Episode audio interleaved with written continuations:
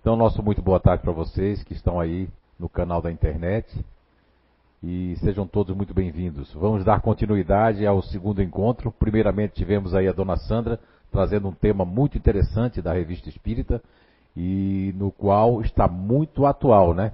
Que é a questão ali é, do suicídio, é, principalmente de dois temas ali que Kardec depois aborda também no livro Céu e Inferno. E muito bom, dona Sandra, viu? Muito bom. E eu vou fazer aqui uma pequena retrospectiva. A gente falou nas imagens anteriores da questão 172 até a questão 170, 189 de O Livro dos Espíritos. E nesse tema, que esse ano a gente está trazendo com mais força, como eu falei na, no encontro passado, que a espiritualidade tem nos intuído a falar muito dos espíritos que estão vindo de outros mundos, é? estão vindo de outros locais, estão habitando aqui o nosso planeta e, e nessa troca, nesse intercâmbio né, dos espíritos de vários mundos, de vários orbes também. Então vamos lá. Uh, nós passamos também para vocês a idade da Terra, né? 4,5 bilhões de anos. E nesse assunto ali da idade da Terra, desses mundos, nós tivemos uma live aí com o professor Clóvis Nunes.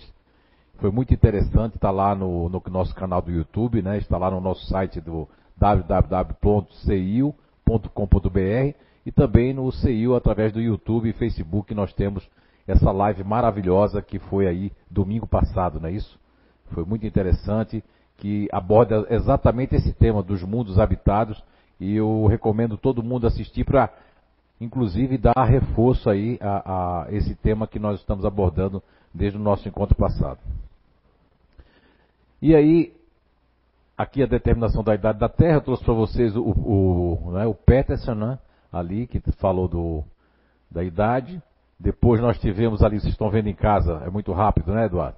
Vocês estão vendo aí em casa né, que segundo a doutrina espírita, a lei divina ou a lei natural abrange as leis físicas, as leis morais, a lei divina é eterna e imutável, como o próprio Deus, perfeito igual a todos, inscrita na consciência dos homens e revelada em todos os tempos de acordo com a capacidade compreensão dos homens. Então aí isso, essa frase final aqui eu gosto muito, porque de acordo com a compreensão, nem todas as épocas a compreensão ela é é, pautada no entendimento geral, e sim algumas pessoas estão despertas, outros estão dormindo ainda, né? Eu gosto muito dos físicos assim da física quântica e tanto da física mecânica, eles chegaram a uma conclusão de que de 3 mil anos para cá nós não nós não crescemos mentalmente não, é porque a gente teve mais instrumentos, mas de 3 mil anos para cá a gente continua com o mesmo acabouço ali, é, vamos dizer assim, no, no, em termos de, de descoberta, de busca, não é? O que aconteceu é que nós temos mais outras instrumentações, outras descobertas foram feitas, mas em termos de raciocínio, né? E aqui nós temos o princípio elementar natural, que nós vamos estar focando nele hoje. Falamos um pouco, inclusive, é, no nosso encontro passado. Falamos ali na leitura da questão 907 e 908 de O Livro dos Espíritos, trazendo para vocês também o capítulo O Bem e o Mal, no livro básico da codificação A Gênese, no Bem e o Mal, no item 18, aborda praticamente as paixões, que é o nome que no qual foi dado tanto para Allan Kardec, que ele conhecia esse nome na época, os filósofos também falavam das paixões, mas nós não estamos falando aqui das paixões como vícios, né? como é, coisas que podem decair. Quando o, o, no francês, o próprio Allan Kardec usa o termo paixão para a questão 907, 908, para a Gênese capítulo Bem e o Mal, item 18, como também na questão 191A de O Livro dos Espíritos, está determinando que as paixões são algo maravilhoso, que até na, no comentário de Allan Kardec, após a questão 908, Allan Kardec chega a dizer que a paixão tem uma força de decuplicar, ou seja, dez vezes, né, nos dando condições de nós melhorarmos e atingir é, um cume evolutivo.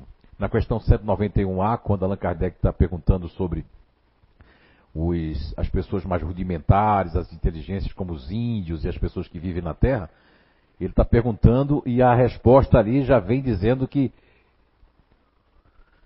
que já nutrem paixão. Aí Allan Kardec pergunta, mas a paixão então é um sinal de perfeição? Aí a resposta da espiritualidade para Allan Kardec na 191A é de perfeição não, mas de desenvolvimento do eu, é? que faz parte do nosso planeta Terra.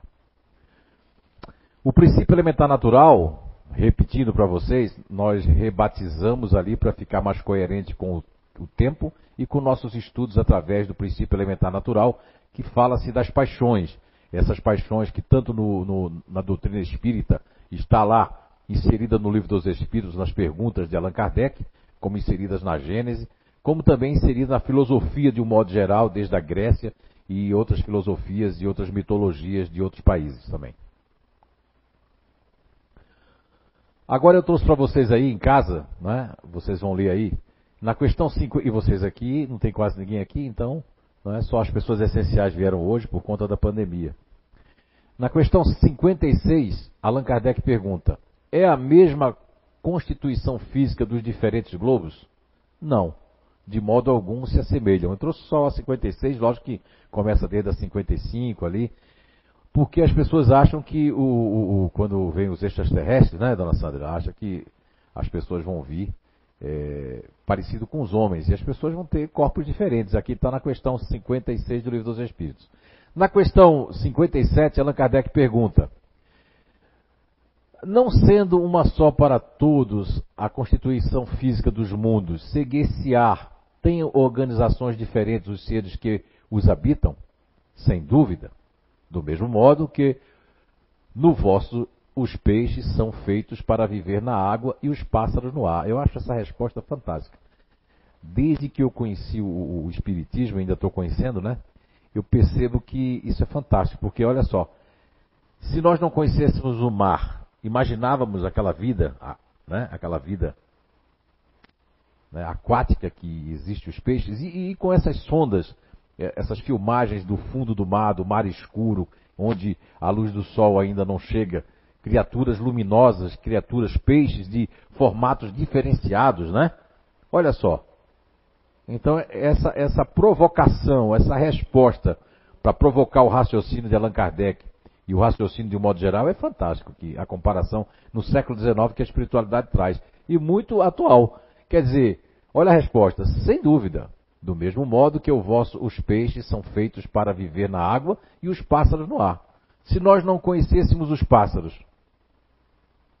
quando a gente visse um pássaro, que coisa é essa? Que animal é esse? Né? Que, que, que ser é esse?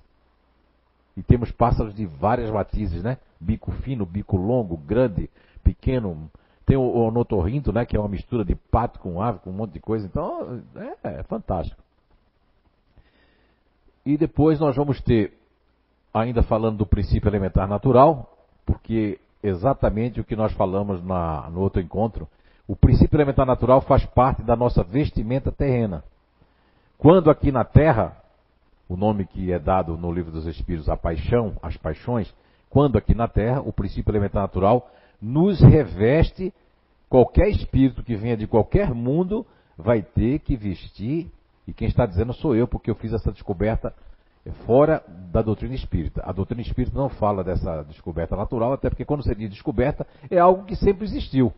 Apenas uma pessoa vai lá e descobre, mas ela consegue comprovar com as pessoas né, no seu redor, com as coisas que acontecem, com a filosofia, com toda a, a, a, parte da ciência que já existe. Né? E a ciência, quando a gente fala em ciência, a gente está falando de ignorar. A ciência ela tem que ignorar certas coisas e descobrir, senão deixa de ser ciência. Já pensou se a ciência descobrir tudo? Então todo mundo pode surfar, jogar bola e ninguém vai mais fazer parte do meio científico, não é isso? Então, princípio elementar natural. Então, no caso da Terra, nós temos, aí vocês estão vendo em casa aí, ó, nós temos o, o, princípio elementar natural, que faz parte, inclu, incluindo o nosso DNA, toda a nossa cadeia, não é? Vocês estão vendo aí esse, esse, essas figuras aí de lado, né? Azul, vermelho e amarelo, que representam o que eu vou falar agora para vocês. Porque para o princípio elementar natural se fazer manifestar, vai precisar de de mecanismos, né? vai precisar de se manifestar de alguma forma a inteligência. E isso está coligado, interligado exatamente à questão 146 do Livro dos Espíritos. Na questão 146, Allan Kardec pergunta textualmente assim, pelo menos na versão que eu tinha, né? Já deve ter mudado agora as versões dos livros, né? Dos espíritos, vai mudando tanto né, de editora que essa palavra que eu uso talvez eles não nem utilizem mais, né? Mas pelo menos na versão que eu lia, tinha mais ou menos assim: questão 146 do Livro dos Espíritos. Pergunta de Allan Kardec: A alma tem no corpo uma série determinada e circunscrita? Resposta da espiritualidade para Allan Kardec: Não. Porém, naqueles que pensam muito, nos grandes gênios, está localizada na cabeça. Ao passo que naqueles que pensam muito na humanidade, né, pensam muito nos outros, está localizada no coração. Como Allan Kardec foi um grande estudioso de Anthony Mesmer, né, do mesmerismo, do magnetismo em si, e tanto aqui na revista Espírita tem algumas cartas e missivas de Allan Kardec para um grupo e um grupo para Allan Kardec, falando né, do, do de encontros que as pessoas estão é, de reuniões e inclusive visitas, né, através do magnetismo. Allan Kardec, por ter conhecimento do magnetismo, ele teste uma pergunta 146A.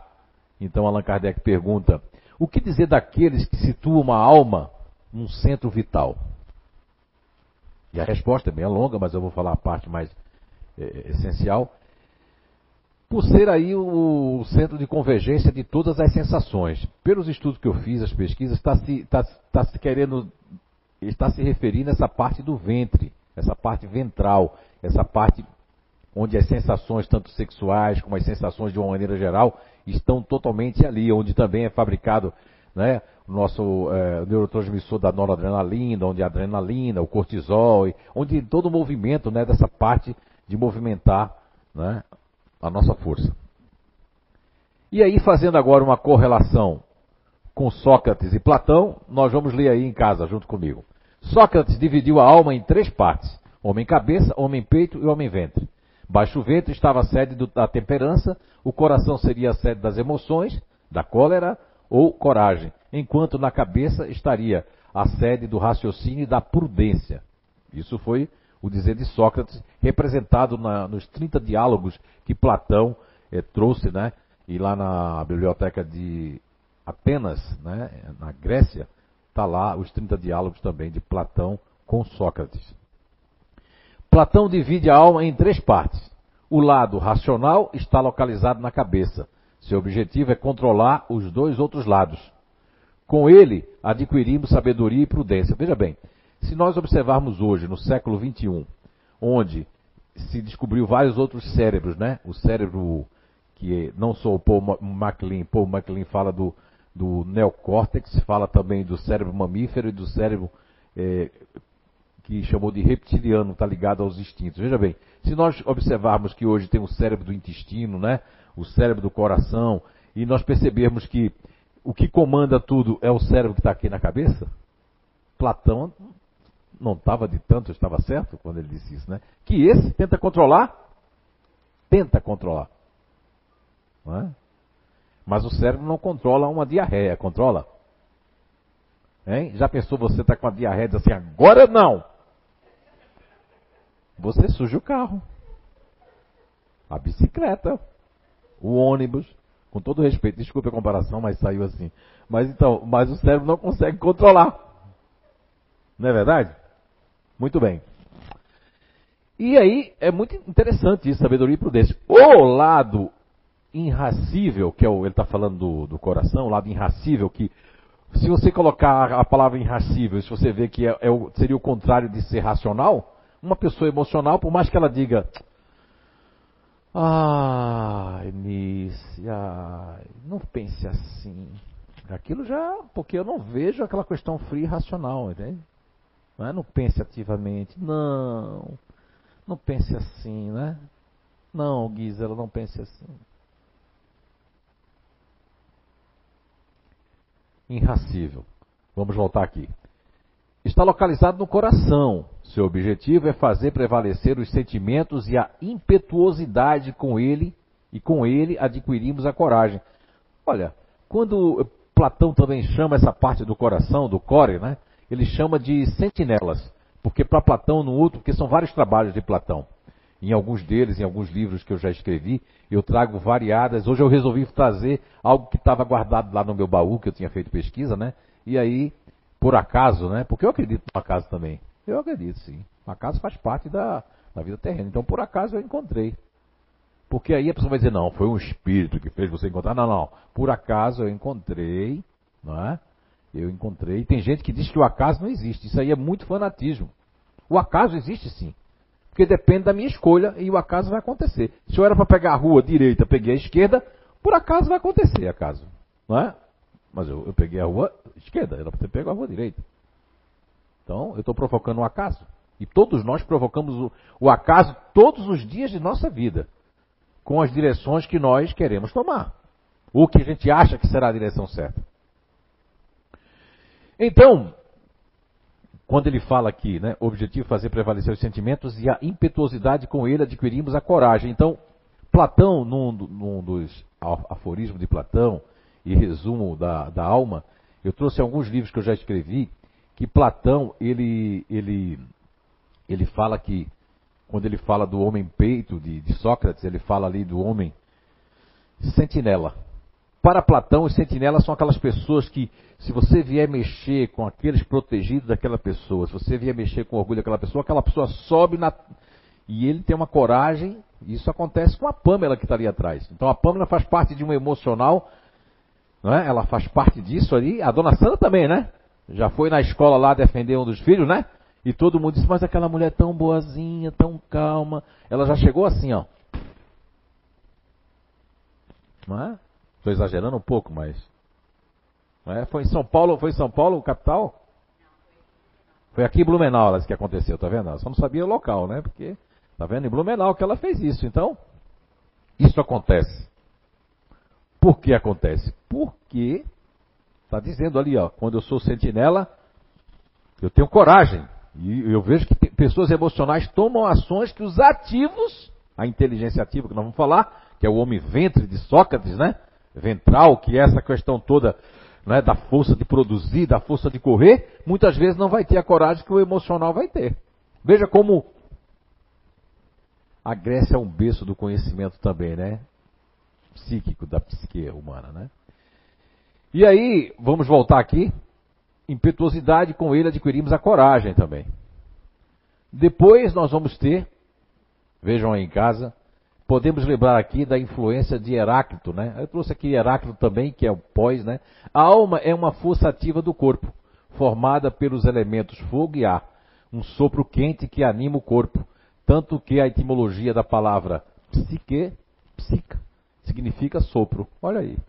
Então, quando a gente está falando de dessa palavra psique, psique, nós estamos falando remontando da Grécia, do grego, da palavra grega, que deu mais força a essa etimologia da palavra, dando um entender que essa psique, psique é um sopro, só que a, a psicologia, por vários caminhos que tomaram, e outros conhecimentos filosóficos no mundo, e, e o materialismo, né, a, a ciência é, mecânica, principalmente da física mecânica, eles não, não entenderam essa parte do sopro, porque o sopro não. E o sopro tem vida.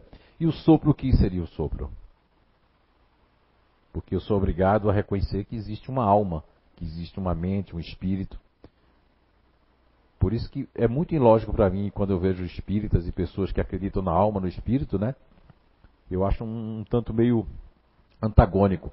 Eu credibilizar que um comprimido, uma droga, ela vai conversar com o meu estado espiritual, o meu estado de alma, o meu estado, né? Não vai. Ela, no, no mínimo, eu vou credibilizar ela uma coisa que eu vou ter força. Ao tomar o um negócio, eu vou dizer, ah, agora estou melhor. E dependendo da, da força química que tem o, o troço, posso ficar apagado. Não reagir, né?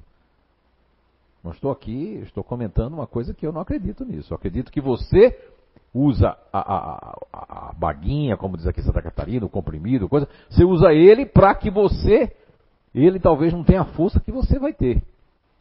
É uma muleta que se criou a necessidade de falar isso, porque eu não creio que ele vai mudar, porque próprios biólogos, como o Dr. Bruce Lipton e tantos outros biólogos hoje, estudando a, a, questão do DNA, estudando a, a, questão da célula, da membrana da célula, de, do, do, cérebro dentro da célula, que já não se traz onde é que era no, no núcleo da célula, não é?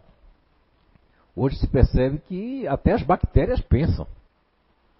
Porque um vírus mesmo, ele quer, ele, ele instintivamente ele quer se produzir. Não é? Como esse vírus da, do Covid aí.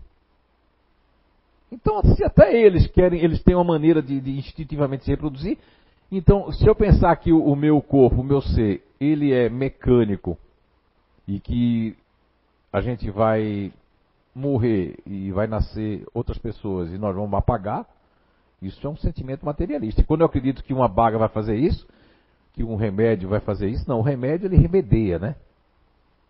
Ele pode curar, dependendo da gente, e ele pode também só fazer, na verdade, ser um intermediário para diminuir né, os efeitos. Mas a causa não foi tratada, porque a causa está exatamente no sopro que significa psique. A forma como eu penso, como eu vejo o mundo, como eu acredito, o que eu cristalizei, tudo isso.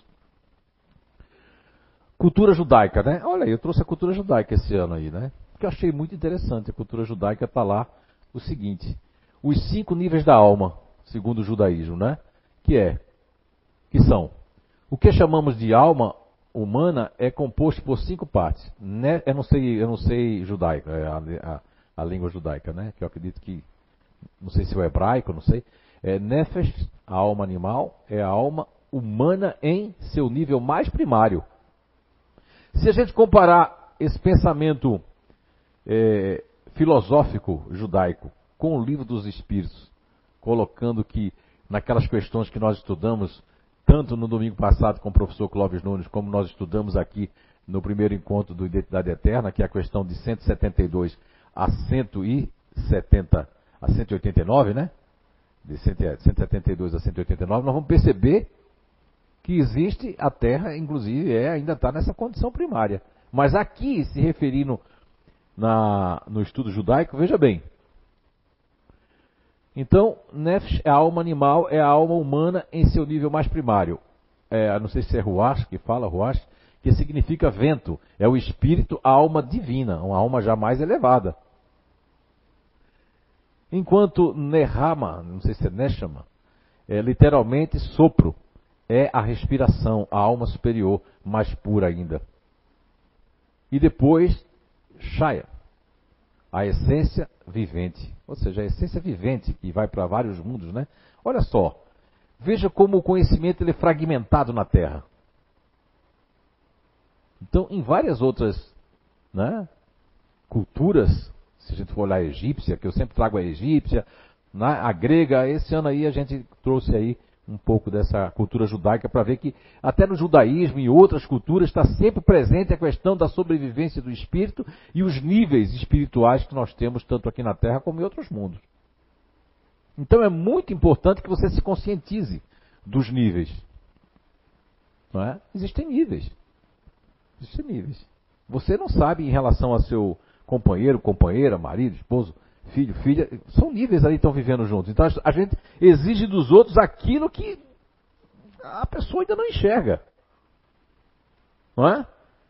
Como nesse momento que nós vivemos da pandemia, sem querer fazer aqui nenhuma apologia a coisa nenhuma nem a nada, mas eu percebo o seguinte: olha, mesmo que eu, eu por exemplo, eu já peguei o Covid, já fiquei bem, não tão mal, mas fiquei perto disso fiquei curado, mas eu posso pegar outra, aí tem mutação, mas tem pessoas que não conseguem enxergar isso. Você vê pessoas que estão ali ainda, né, segunda-feira passada, foi segunda-feira, né, nós estávamos passando em Blumenau, é, na, na, região que a gente estava cortando a cidade, nas regiões que nós passamos que tinham restaurantes e bares, estavam lotados segunda-feira, não foi? Cheio, com fila. Quer dizer, fechou o sábado e domingo, mas segunda-feira essas pessoas, por mais que você fale, eu queria saber se você quem já viu uma carteira de cigarro aí? Ah, não tem quase ninguém aqui. Você em casa, quem, quem viu? Já viu uma carteira de cigarro, né? Hoje em dia? Eu vou agora trazer a carteira de cigarro da minha época. Na carteira de cigarro da minha época tinha cada imagem fantástica. Os comerciais eram. Ou você fumava ou você estava fora da onda. Os filmes eram todos com. com é? Por exemplo, eu não assisto um filme brasileiro com todo respeito. Eu tenho um ouvido desde criança diferente da minha família. Eu não consigo escutar palavrão. Aquilo me, me dá uma coisa assim. Então, mas eu não tenho nada contra quem chama, mas não tenho nada a favor. Para mim, palavrão tem uma energia, meu, como é que disse? Para mim tem energia pesada, mas para as outras pessoas não. Então eu não exijo dos outros aquilo que elas é, é, comum. Na minha família é a coisa mais comum. Eu tive lá quando a minha tia desencarnou, eu fiquei assim, ó. Porque parecia que eu não vim daquele mundo. Meus irmãos é um P para lá, P para cá, tudo é P. Aí eu digo, ah, então para eles essa palavra talvez é ruim para mim, mas para eles é uma palavra que é normal, é o vocábulo. É o vocábulo, né? Então quem sou eu para julgar? É isso que nós devemos fazer. Agora, quando nós estamos falando das pessoas que não se conscientizam, olha, aqui nessa descreve muito bem, não precisa nem para o espiritismo, descreve que são pessoas que não enxergam isso. Eu quero viver, eu quero, não quero saber, eu quero ir para o campo de futebol, de futebol torcer pelo meu time, cara. Eu quero lá, eu não quero saber de pandemia. E às vezes essas pessoas nem vão desencarnar, elas simplesmente vão contaminar outras pessoas. Não é? E quando a gente fala, a gente fala em respeito. Eu tenho dificuldade de caminhar com máscara, né? Às vezes a gente tira, pô, não tem ninguém, eu tiro um pouco. Aí vem pessoas, eu coloco de novo. Mas é horrível, mas é respeito às pessoas. Talvez vocês passem por mim na hora que eu estou sem a máscara, porque não tem. É quando, daqui a pouco eu coloco de novo. Passa para as pessoas. Mas por que a gente faz isso? Respeito ao próximo, né? Por exemplo, você mora num prédio, você vai pegar um elevador ou uma escada, né? Veja bem. É uma, uma, uma questão lógica. A pessoa acabou de espirrar na escada. Você vai passar, tá? Faz 10 segundos que a pessoa espirrou. Você passou naquela sem máscara. Você respira aquele ar. E se tiver o Covid, a pessoa tiver Covid? Você entra no elevador. A pessoa acabou de espirrar, tá lá, você entrou no mesmo, no mesmo instante. Tudo isso pode acontecer. A gente achou muito interessante uma pessoa que estava num convento, né? Freira, não saiu para canto nenhum, freira, no convento e desencarnou com Covid-19, no convento freira. Percebe aí? Alguém deve ter ido lá, coisou a porta, né? Tudo isso. E a pessoa estava com Covid e passou. É assim, gente. Não é questão de acreditar, não, é questão que existe. Agora, esquece essa questão política. Eu estou falando de pessoas de vida, né? de respeito. É, é nível de consciência. O judaísmo já percebia esse nível de consciência. Almas mais primárias, almas mais elevadas. Isso ninguém tem aqui. Ah, qual é o nível da Tuane? Qual é o nível do, do é, da Gabi? Né? Qual é o nível do do do Eduardo? Não é? Como é que a gente vai saber o nível da pessoa? Isso não existe, não está escrito. Ninguém vai medir nível de ninguém. Isso não existe, não. Tá quando alguém medir ali, ah, eu acho que você nisso é médio. Não, não pode dizer isso. Mas como está escrito aonde que ela é? Como é que você pode saber se outra pessoa é média? Tem gente que vem me perguntar isso. Eu digo, olha, eu não sei se a pessoa é média, né? Agora, se os espíritos vierem através de mim dizer que a pessoa é média, aí eles estão vendo.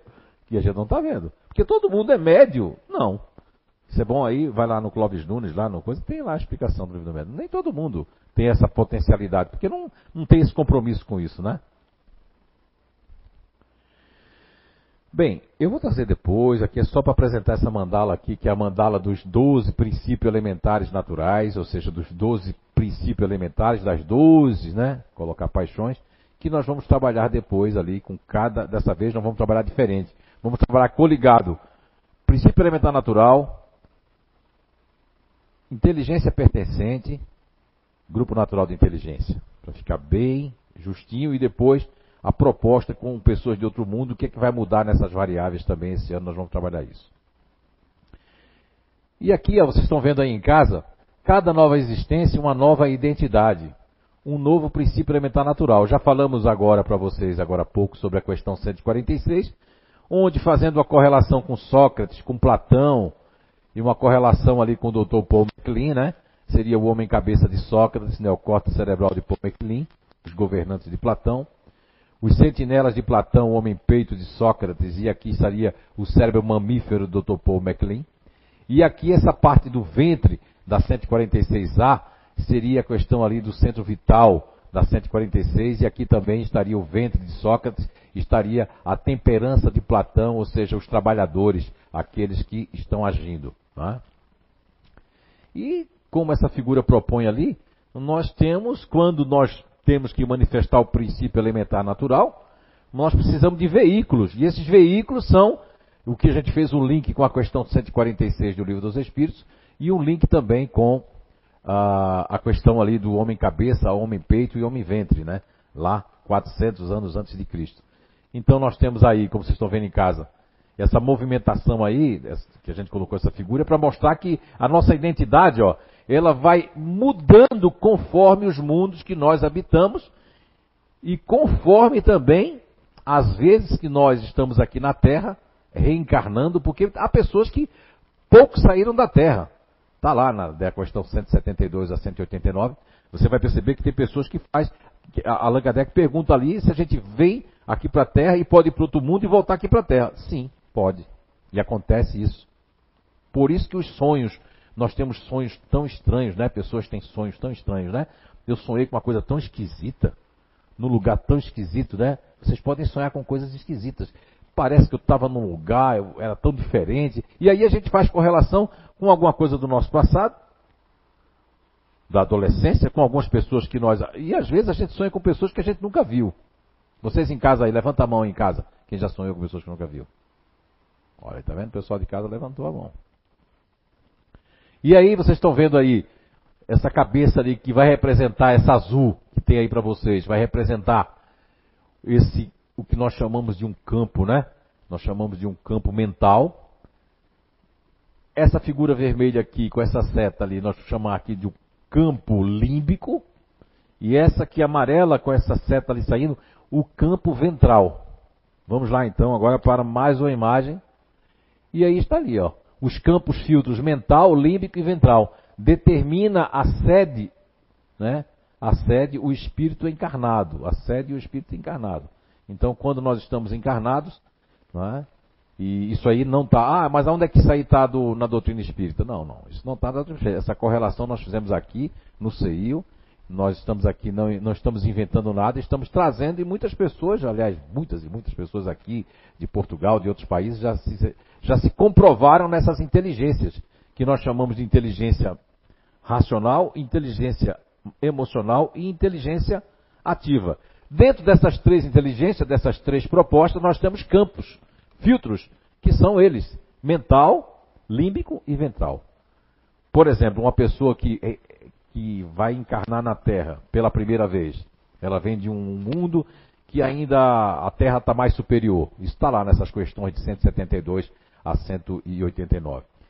Essa pessoa ela vai ter que tomar parte, tomar o corpo com esses mecanismos, esses veículos, que são esses campos, esses filtros, tanto para o campo, esse campo para eu viver e poder do meu organismo que está lá na questão, aliás, está lá no a Gênese, capítulo bem e o mal, não só no item 18, em diante também e anterior, fala que Olha só o que Allan Kardec escuta da espiritualidade e ele transcreve na Gênesis.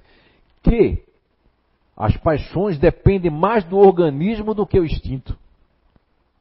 É que o instinto é terráqueo, ele já está do pó atrás do pó.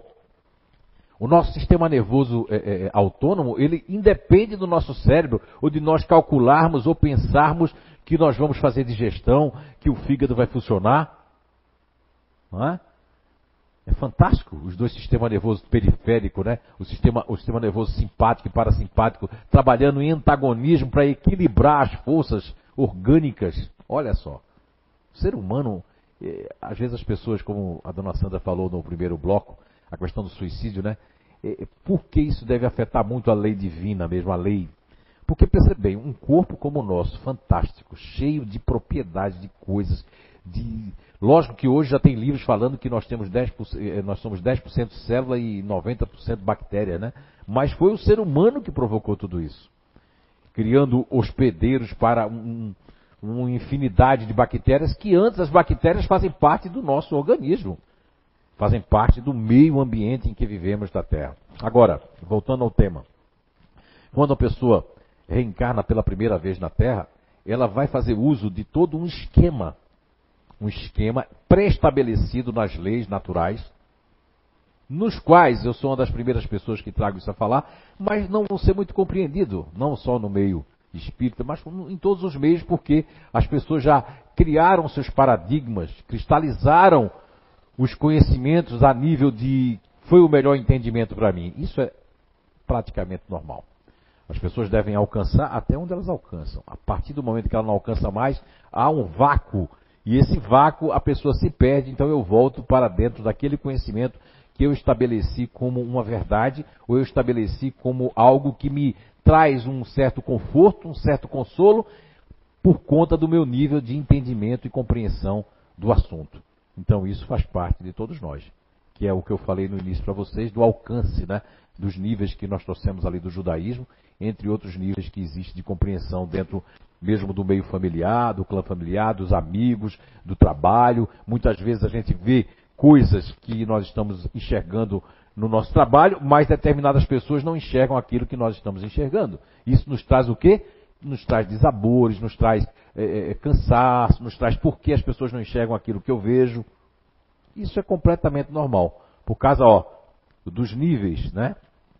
Que todos nós temos, não só níveis evolutivos, mesmo pessoas de outros mundos. Estranham muito as. Eu falava na, naquele encontro nosso do skate, né? Eu usei como exemplo. Não quer dizer, aí a pessoa vai dizer, poxa, é, então quer dizer que o skate veio de outro mundo. Não, eu fiz uma comparação. Naquele dia eu vinha, tinha tido um sonho, e quando eu estava ali na sete caminhando, a pessoa estava com skate meio, parecia uma pessoa de outro mundo, e eu, eu tive lembrança do sonho que eu tive, devo ter tido para algum lugar, e que alguns esportes, e eles vieram de outros mundos, que as pessoas vão ter aqui as suas. Não tem, tem tanta coisa voltando aí do retrô, que chamam, né? Dos anos 50. Sabe-se lá se são pessoas que ditaram a moda nos anos 50 e quando reencarnaram agora quer ditar a mesma moda novamente. Como aqueles lá, os inocentes da Terra plana, né? Vamos chamar de inocentes, né? Vamos, inocentes da Terra plana. São pessoas que, que conspiraram a favor daquilo em épocas passadas. Deve ter alguma explicação, não quer dizer que é essa que eu estou dando. Mas vejam bem que as pessoas querem reconquistar tudo aquilo que elas conquistaram em determinadas épocas. E o espírito traz isso muito forte se aquilo foi uma coisa muito tenaz, né, forte dentro de si. Mas é fantástico porque quando você vem ou de outro mundo, de outro orbe, ou você reencarna novamente, você vai ser revestido no, né, no plano terreno com, uma, com um desses campos, filtros. E esses campos, eles servem para a psique, né, a psique, o sopro que a pessoa vai viver, como também serve como filtro psicoenergético. Você vai estar é, tá numa, por exemplo, uma pessoa que vem, isso é mais adiante, tá? A pessoa que vem num grupo natural de inteligência da dona Sandra, que vem num, num grupo que nós nominamos de neutro, né? Com o princípio elementar natural da indolência. Então isso faz com que a dona Sandra, vamos supor que a dona Sandra já foi uma pessoa violenta, já foi uma pessoa.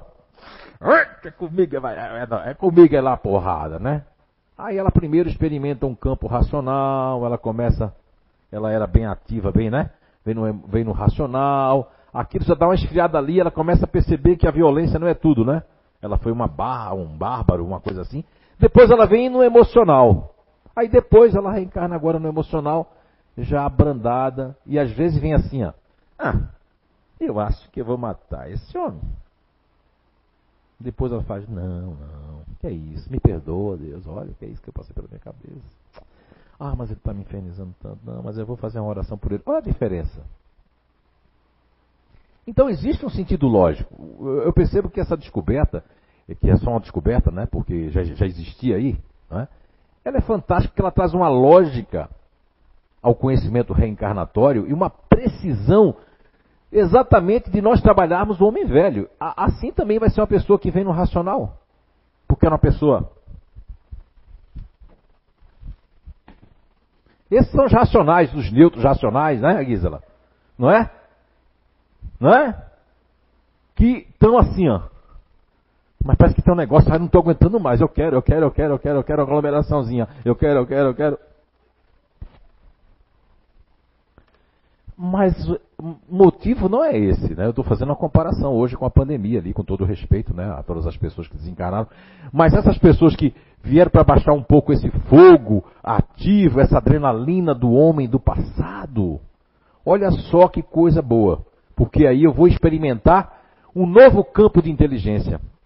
Eu sempre cito aqui para vocês a questão 804, eu vou pedir até para que a Rosimar, né, que tem um vozeirão, ela vai ler a questão 804 dentro de instantes, aguardem. Mais um pouco, né? Quer dizer, nem perguntei se ela pode, mas aqui, assim como ela, essa moça aí, inclusive, ela tá, hoje ela está fazendo o seu ciclo reencarnatório terreno. Ela seja, está diminuindo a sua idade. Está faltando pouco tempo, faltava muito, né? Muito bem. Então vamos lá. Quando, quando Allan Kardec pergunta lá, que a Rosimar vai ler para nós na 804, né, sobre as nossas aptidões, porque Deus, né, ortogou isso aí para nós, é muito interessante, porque veja bem, até na 804, porque quando a gente vai, ah não, então falando dos outros mundos só tem da 55 até a 59, ah, da 172 até a 189 no Livro dos Espíritos, não. Em outras perguntas, está lá, nas entrelinhas de respostas do livro dos Espíritos, aí você tem que estudar. Tem lá sempre trazendo o exemplo de pessoas de outros mundos. Esse ano, como eu falei no nosso primeiro encontro do Identidade Eterna, que está no, no nosso canal do YouTube, do CEIU, eu estou trazendo para vocês que esse ano é um ano para falar de pessoas, até psicografias, né, que a gente tem vindo psicografar na mesa mediúnica, como também dia de domingo aí, né? Eu, não tenho, eu não tenho o total é, saber do que está sendo psicografado, mas pelo que a Eunice falou ali, né? Está é, falando também de outros mundos, né? É o segundo livro aí, né?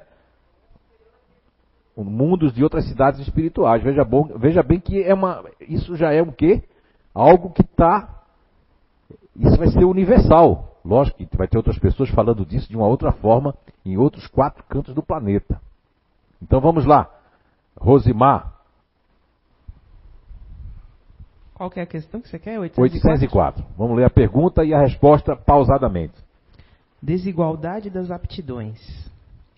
Por que não ortogou Deus as mesmas aptidões para todos os homens? Aí a resposta: Deus criou todos os homens e todos os espíritos iguais, mas cada um vive mais ou menos tempo na terra e, consequentemente, tem maior ou menor soma de aquisições. A diferença entre eles está na diversidade dos graus da experiência alcançada e da vontade com que se obram. A vontade que é um livre-arbítrio. Daí se aperfeiçoam mais ou menos que os outros. Por isso, as aptidões são diversas. Necessária é essa variedade de aptidões, a fim de que cada um possa percorrer para a execução dos desígnios da providência divina, no limite do desenvolvimento de suas forças físicas e intelectuais. O que não faz um, o outro faz. Assim é que cada um tem um papel útil a desempenhar, sempre solidários entre si e nos mundos. Necessário que se tornem os habitantes dos mundos superiores, o que na sua maioria foram criados antes do nosso e venham habitar para dar-lhes exemplo. Olha aí. Está falando de pessoas de outros mundos que vêm habitar aqui para dar o um exemplo. E na leitura que a Rosimar, muito obrigado, Rosimar, viu? Estou fazendo você no dia do seu nível, né? Trabalhar um pouco, né? Mas é assim mesmo, né? Lembra que quando eu parabenizo as pessoas, é, eu digo. Você falou esforço, né? É, eu falo sempre do esforço, né? É muito esforço na caminhada, que é o que todo mundo precisa. Ter essa força para ter o esforço. Então percebemos a, a, leitura que a Rosimar, obrigado, Rosimar, que a Rosimar fez, nós vamos perceber que o que um o que um não faz, o outro faz. O que um não fará, o outro fará. Tipo, o que o, o racional não faz, o ativo fará. O que o ativo não fará, o emocional fará. E vice-versa, né? Então veja a importância da questão 146 do Livro dos Espíritos, onde nos traz essa questão. E, e, e depois, eu vou recomendar para vocês que estão em casa, vocês que, que vão assistir depois, é, procurar a questão 928 de O Livro dos Espíritos, onde Allan Kardec fala também, lógico que quando eu conversei com, com o, o, o, físico que teve no Foreblu, né, o Vladimir Sanches, né, ele fez uma compilação do francês, do original, e ele me disse que ele viu eu expondo essa pergunta no, no dos Foreblu, não me lembro qual, e ele disse que o que motivou Allan Kardec a fazer essa pergunta 928 de O Livro dos Espíritos fora a questão com o, o, o, o mau agravamento da relação entre Allan Kardec, né, o professor Rivail, e o seu pai, por querer que Allan Kardec tivesse uma determinada profissão que fosse paralela à profissão do pai, que se eu não me engano ele era juiz, e aí Allan Kardec, né, ele não, não queria ser isso, porque quando ele estudou em Iverdon, na escola de Pestalozzi, né, na Suíça, com a divisa com a França, Iverdon, ele, ele, ele percebeu toda a, a, a, toda a sua aptidão para a didática, né, para ser um poliglota, para ser um monitor, para a pesquisa. Na época podíamos, podíamos chamar hoje um cientista, um verdadeiro cientista, né? Uma pessoa que procurava é, buscar questionar o tempo todo. Tanto que o livro dos Espíritos é feita, feita de 909 questões. Vamos lá. Então, quando nós falamos aqui dos campos, dos filtros, linkando com a questão 146 do livro dos Espíritos, e agora fazendo um link com a, a pergunta 804 do livro dos Espíritos, nós percebemos que essas diferenciadas aptidões, e lá na questão 928, que Allan Kardec faz a pergunta, vou deixar vocês bem curiosos, né? Eu sempre falo da 928 aqui, que a resposta, inclusive, é concordando com Allan Kardec. Allan Kardec faz na 908 um, um compêndio fantástico, dizendo que quando nós não usamos aquilo que a natureza nos deu, as nossas aptidões, quando nós não usamos, nós criamos males para nós. E esses males não está descrito lá na questão 928, porque eu percebi que os, os espíritos, né, eles vão direto ao ponto que a pessoa está pensando. Hoje mesmo eu recebi um feedback da Nice, após terminar a psicografia, ela disse, rapaz, é muito curioso, porque ela pediu para mim ler ali, a letra sabe garranchada, ela pediu para mim ler ali, são muitas páginas, né? Rapidamente, né? Ela pediu para mim ler, tinha assim, ó, é, não, é, não precisa mais escrever os números, porque ela havia pensado assim, meu Deus, na outra vez teve um número que ele pulou. Aí dessa vez ela estava pensando nisso. Aí ele respondeu já para ela, olha, o cara, o, o, o troço aqui está psicografando o troço, né? Ela está pensando, veja bem como a espiritualidade, já vai respondendo a ela, depois ela pensou em outra coisa, se vai ser dois livros, três livros, não sei o que lá, e ele respondeu que primeiro, vê só, sem ninguém, ó, com uma rapidez no final respondendo as perguntas dela. Ela mesmo com esse tempo todo de casa, presidente de mesa mediúnica, todo esse conhecimento, mesmo assim ela ainda fica assim, ó, boca aberta, né? Com o que aconteceu. Porque perguntas que ela fez mentalmente foi tudo respondido ali, numa velocidade no final.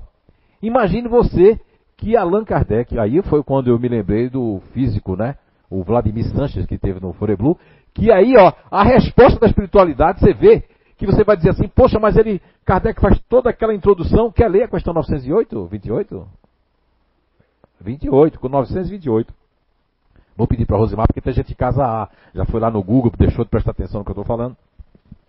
Então, na questão 928, dá para perceber aquilo que o Vladimir Sanches fez na sua pesquisa na França.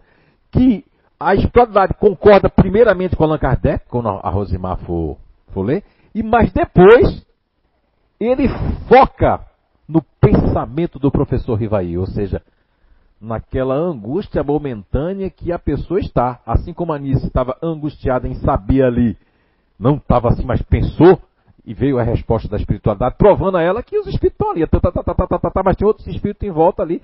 E aí a mesma coisa com Allan Kardec. Como Allan Kardec fez toda uma introdução, e aí, veja bem, a Rosimar vai ler a questão 908, há uma concordância de cara da espiritualidade. Mas depois não deixa desamparado o professor Rivail Allan Kardec e diz que é a questão dos pais vão pagar por isso, por desviar os seus filhos. Olha só, vamos lá então, Rosimar. Quer falar? Não, aí eles têm que eu chutar. Ela botou uma lei aqui que tem que falar no microfone para ela. Não, não, pode, pode colocar para lá. Não, é que o espírito estava psicografando e estava marcando as páginas, assim, né? Um, dois, três, quatro. Quando chegou no 12, ele, sei lá, no 13, ele não marcou mais. Ele pulou, ele pulou um número, de 11 para 13. Aí eu mentalmente eu falei, ah, você pulou um número. Eu mentalmente assim, você pulou. Aí eu pensei, poxa, será que eu estou marcando errado ou ele pulou mesmo, né? Não, aí ele pulou, tinha pulado mesmo, sabe? Aí fiquei em dúvida. Assim, aí eu perguntei depois, depois por que que, então só, se ele está marcando, então ele pode ficar sozinho, né? Vamos lá. Então, porque aí ela, a, a, dúvida dela era, veja bem, se pulou, está marcando os números, então é melhor que ele pode vir para cá sozinho. Mas um médico sozinho é um perigo, né? É um perigo um médico sozinho. Não vou explicar hoje para que é, mas é, né? Aí a partir de hoje ele não marcou mais e explicou para ela porque não estava marcando mais porque o que houve acontecido, que só ela sabia. Vamos lá. Questão 928. Pela especialidade das aptidões naturais, Deus indica evidentemente nossa vocação nesse mundo. Muitos dos males não decorrem do fato de não seguirmos essa vocação? Aí a resposta: é verdade. E frequentemente são os pais que, por orgulho ou avareza, fazem dos seus filhos para que saiam do caminho traçado pela natureza. E por esse deslocamento comprometem sua felicidade. Eles disso serão responsáveis. Olha aí. Então, primeiro ele concorda 100% assim o é, né? Não é, Rosimar? Ele concorda 100%. Primeiro, né? Sim, ele concorda. Ele, ele concorda ali com Allan Kardec. Quer dizer, ali já estava resolvido já. É tudo que Allan Kardec falou, está 100% certo. Quer que Depois ele dá uma lição, né? A questão Quer, do. quer que continue? Que tem uma, uma outra aqui, uma outra colocação dele. Assim, as- as- assim acharás justo que o filho de um homem altamente colocado no mundo fizesse tamancos, por exemplo, e se para isso ele tinha aptidão? Aí a resposta: não é preciso cair no absurdo e nem nada exagerar. A, a civilização tem suas necessidades. Por que o filho de um homem altamente colocado, como dizeis, faria tamanco se pode fazer outra coisa? Ele poderá sempre tornar-se útil na medida de suas faculdades, se elas não são aplicadas no sentido contrário. Assim, por exemplo, em lugar de um mau advogado, ele poderia tave- talvez se tornar um bom mecânico e assim por diante. Que fantástico, né? Muito obrigado. Rosimar ainda completou ali essa parte ali de que muitas vezes os pais, muitas vezes querem que seus filhos eh, tornem-se aquilo que eles não se tornaram, ou aqueles sonhos, suas fantasias do que eles queriam, que o, que o meu filho fosse engenheiro, fosse médico, fosse isso, fosse aquilo, e de repente não é isso. Olha só, a- século XIX, questão 928, complementando ali, Allan Kardec sempre questiona as questões ali, porque como um, um- não só um, um- professor que estabeleceu a, a escola primária, mas secundária, inclusive conhecia bastante os métodos de Pestalozzi e sabia do livre-arbítrio que ele defendia na questão eh, eh, de você estar livre para fazer aquilo que tua alma, que tua aptidão fala mais alto, ele vai lá e faz essa pergunta, né? E aí a espiritualidade responde para ele que uma pessoa que tem. Porque tem muita gente que nasceu com oportunidades, eu não quero, eu quero fazer tamanco. Mas não era melhor de que se ele fosse um mau advogado, se os pais são advogados, querer dizer que não era melhor que ele fosse um mecânico? Entende como é que é? Se a pessoa tem aptidão para ser mecânico, vai ser um excelente mecânico. E assim como ele completa, que vai fazer, porque são questões da humanidade, da época, das suas culturas, das suas necessidades. Isso é fantástico. As necessidades, como hoje, as necessidades são na área de programação, na área da energia, na área de tudo isso, são momentos que a humanidade está vivendo. Naquela época ele fala de tamancos, porque era uma coisa que tinha os sapateiros, que eram artesãos, que faziam excelentes tamancos, mas a pessoa talvez nasceu para ser advogado, né? Ok? Muito bem. E aqui nós temos ali as. Vocês têm aí em casa essa imagem aí que está transcendendo ali. Nós temos variadas encarnações, variadas identidades que nós temos ao longo de nossa eh, peregrinação terrena. Quantas vezes nós viermos habitar a Terra, reencarnando num corpo físico, não, não- não- não quer dizer se esse corpo tem saúde, se não tem, porque são experimentações de um planeta ainda que está muito longe de ser um planeta perfeito, né? como Allan Kardec pergunta para a espiritualidade. E aí, aqui são experimentações. O vírus não foi programado, espiritualidade não tem nada a ver com isso, Papai do Céu não tem nada a ver com isso. Isso são coisas que casuais que o homem causa, que as coisas estão desenfreadas. E aí se aproveita esse momento, que não tem nada a ver com regeneração. Eu gosto muito do professor Clóvis Nunes. Aliás, foi ele que me. Ele não sabe disso, acho que eu já disse para ele. Se não fosse ele, eu disse para um primo meu esse dia. Porque o meu primo questionou lá, porque eu, né, e um primo que eu considero um homem muito inteligente, mas gostei do questionamento dele. É, se eu falo professor Clóvis Nunes, né? Se isso aumenta ou não as visualizações, é uma questão de respeito e de hábito. Porque se não fosse o professor Clóvis Nunes, que não é tão mais velho do que eu assim, né? Lógico que eu, eu tenho, eu não tenho nem 40, mas eu acho que ele passou dos 50 já, né? Mas isso é uma questão assim. Mas professor, porque foi ele na parte científica, na parte da lógica que me fez ficar. Porque se fosse naquela parte só moral, né? E, ou aquela parte só do amor da caridade, talvez eu não ficaria. Eu ficaria ainda buscando o elo perdido. Como hoje ainda a gente busca, tem que buscar sempre. Mas nessa questão da lógica, né? Então nós percebemos ali que faz muito sentido esse negócio de quando o professor Clóvis Nunes traz dentro do livro dos espíritos, dentro do livro dos médios, dentro da codificação. Vai escutar as palestras dele lá. Uma palestra que ele deu para o pessoal do Canadá lá. Não é? Fantástico, porque ele mostrou que ele tem mostrado em outras lives, o professor Clóvis Nunes, que não tem essa questão de mundo de regeneração, esses livros todos estão vendendo, essa questão dos médios aí muito famosos, médios sérios fazendo isso. E engraçado que eu não recebo isso. Não que eu estou me considerando um médio, né? Que eu sou médio mesmo, médio para baixo, né? Mas eu já questionei a espiritualidade. Não tem nada a ver com esse negócio de regeneração. O professor Clóvis não traz numa lógica com a pandemia da gripe espanhola, né? Com o vírus ali, traz uma lógica de outras coisas que houver. E não houve nenhuma mudança assim. A natureza não dá saltos. Isso é, parece que para preencher algum vazio, para as pessoas precisam de algo que não seja verdade, mas que me deixe calmo. Já ouviram isso aí?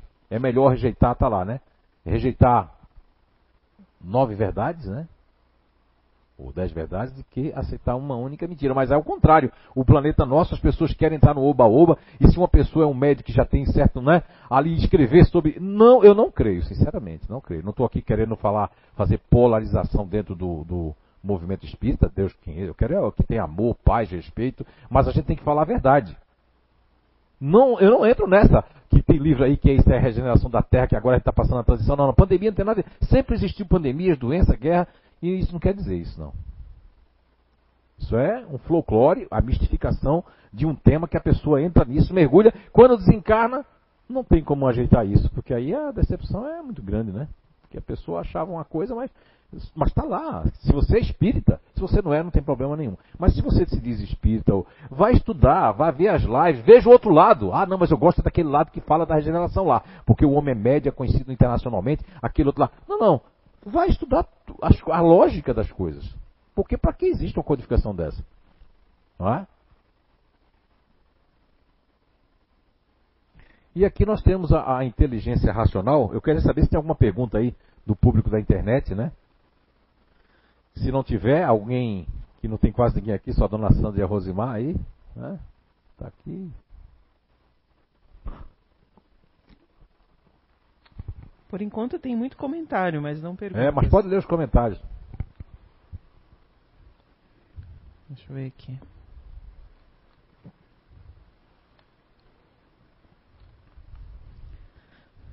Muita gente de bastante lugar diferente. Gostando bastante. É? Aham. É. Quais são os lugares? Se você não disser, nós não vamos saber. Não, eu, eu percebo de lugares diferentes, não porque a pessoa diz que é de lugar, mas pela, pela por a gente acompanhar quem Ah, nos acompanha, Sim. aí eu percebo que são pessoas diferentes. Né? Eles estavam discutindo uma, uma questão aqui, a Elis Mequim levantou uma questão sobre quando estava passando aquela tela ali, que ela associou que cada cor tem uma reação de pensamento. Né? Hum, então De- vamos voltar aqui.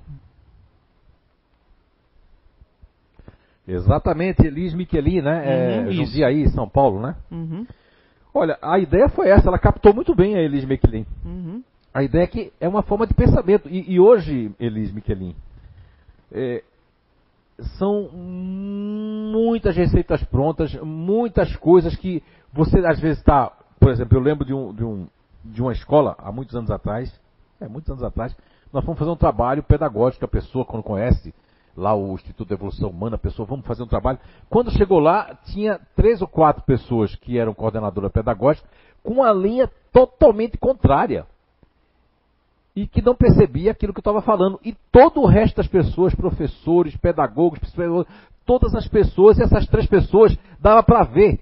Porque eu não presto atenção nisso, porque até porque eu não, não é, mas dava para sentir que as pessoas estavam isoladas lá, contrária, por quê? Porque aquela crença cristalizada, a palavra não estava entrando no- na forma de pensamento, ou seja, como se fossem essas cores. Aquelas três pessoas ali tinham uma cor muito parecida e o pensamento. E a maioria tinha. E aí as pessoas ficaram com raiva, depois me disseram isso, que eu não sabia, também saí de lá inocente, né? Coloquei uma coisa que as pessoas. Olha, você está num workshop de uma hora e 40 minutos e você conseguir vir quase oito pessoas espontaneamente lá falar, eu sou assim mesma, eu sou assim mesmo. E eu tenho um aluno que é assim, e aquilo ali foi vibrando, a vibração foi tão boa que eu nunca esperei em uma hora e 40 minutos, né? você identificar tanta gente, as pessoas se identificar, mas as três pessoas lutaram para que aquilo não fosse para frente porque não estava na sua linha de pensamento. É como se eu tivesse que jogar fora todos os livros, eu tivesse que jogar fora o que eu acho que é verdade. E não é nada disso. Porque quando você tem uma descoberta natural que vai direto ao ponto, você põe ela embaixo, em background e tudo, o outro vai fazer sentido. Não precisa jogar nada fora. Eu não joguei fora os conhecimentos que eu, que eu pesquisei. Não joguei, eles fizeram mais sentidos. Agora, teve algumas coisas que eu tive que jogar fora porque não faz mais sentido para mim. Por exemplo, eu creio piamente no mapa astral sério de uma pessoa que tem acessibilidade, não é só ser técnico no mapa astral, ser astrólogo, ter acessibilidade de saber olhar as casas, como já fizeram meu mapa astral, eu fiquei assim, ó. Agora, se eu for trazer signo, você agora não vai gostar mais de mim. Porque se você pegar uma pessoa que nasceu aqui, por exemplo, o Cleiton se estiver aí me assistindo, a gente parece que nasceu na mesma hora, né? Eu e o Cleiton, só existe uma diferença de idade. E ele é totalmente, ele é um comportamento, eu sou outro. Nós somos água e óleo. Ah, melhor ainda, né? Gabriela e Lana, cadê ela?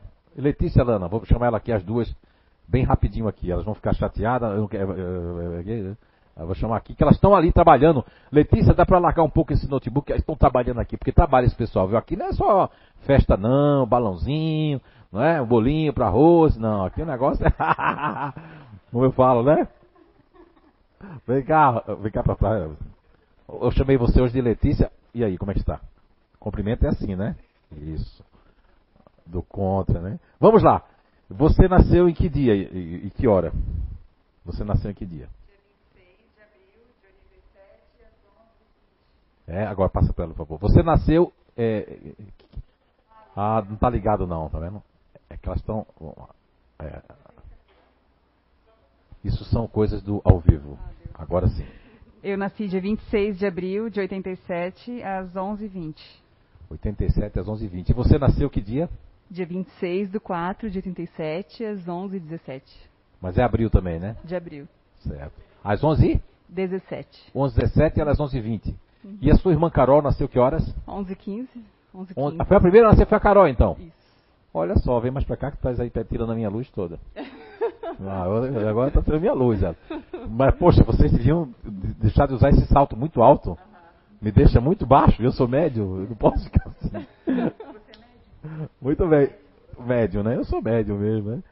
Então, agora uma pergunta. Você é que signo, é, Letícia, Lana? Touro. Qual é o signo da Carol? Touro. E pega, pega aqui o microfone. Que signo você é? Touro. Agora uma pergunta, é, Letícia, é, Gabriela, Lana. É, a Carol, que mora em Goiás, né? Goiânia. Qual é o grupo natural de inteligência dela comprovado não só por ela, por vocês, comprovado e comprovado e comprovado? GNI otimista. Otimista, racional para fora, né? Ok. E você? Fazedor. Vocês têm alguma coisa em comum, você e sua irmã, além de ter nascido como trigêmeas? serem irmãs? No comportamento, assim, assim é, é, o modo de pensar dela é igual ao seu? Não, totalmente diferente. Diferente, né? Okay. Era até bem, bem difícil, assim, na época, a convivência. De convivência, na né? Na mesma casa. Ok, assim. tá certo. Mas ela é touro também, né? Touro, touro. Só não tem chifre, ok. Você? Futurista racional. É, né? E sua irmã, é, Gabriela Lana, é, além de ser trigêmea com você, ser irmã, na mesma barriga, dividindo ali para reencarnar, vocês têm alguma coisa a ver no comportamento ou são completamente diferentes?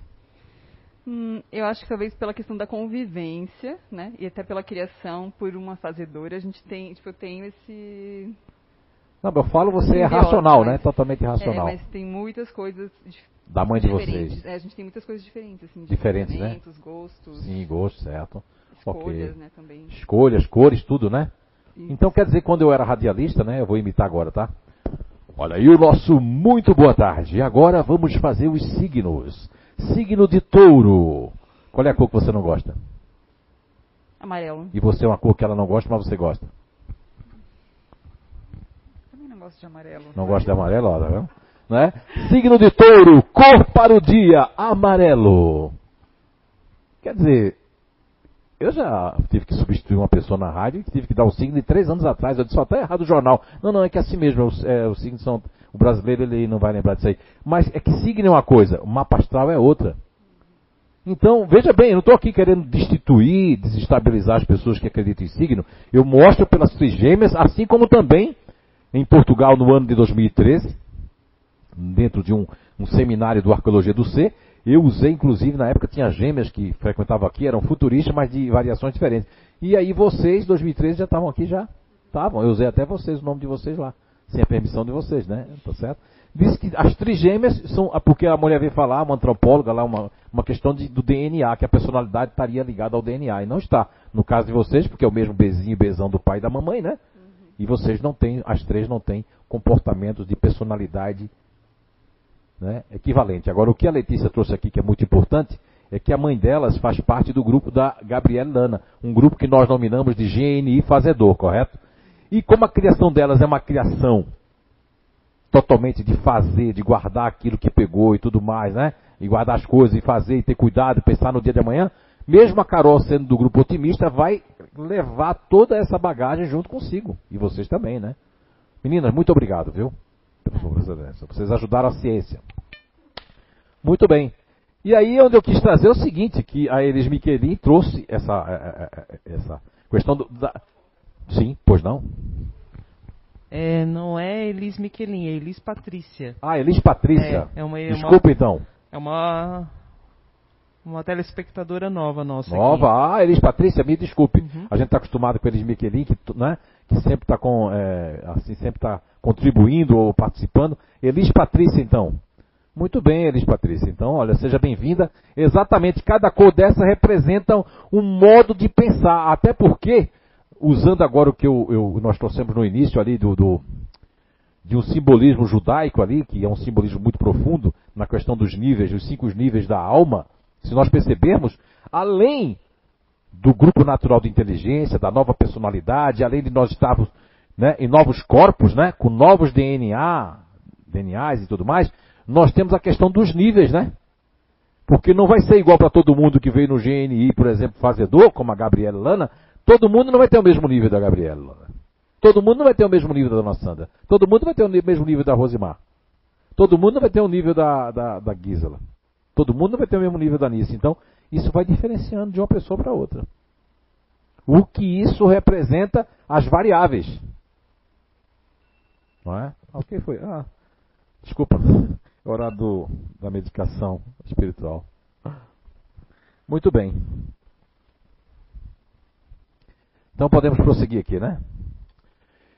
E aí nós temos essa inteligência racional, que é manifestada através dos campos que nós trouxemos para você, que é o campo mental, o filtro mental, que está ligada a uma descoberta que eu fiz lá fora do Espiritismo, e na questão energética, que nós há 35 anos temos vontade né, de colocar esse projeto de energia, e tinha que ser no tempo certo. Tudo existe no momento certo, porque depois da descoberta dos, do, do princípio elementar natural, dos grupos naturais de inteligência, o trabalho vai ficar muito, muito bom porque vai provar através das pessoas.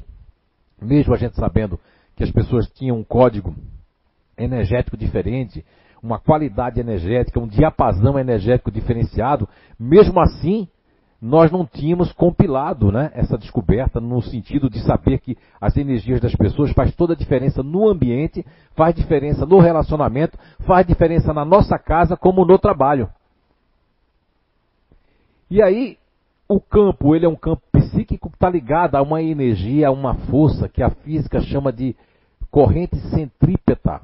E essa corrente centrípeta, ela tem uma força é, é, para dentro do eixo.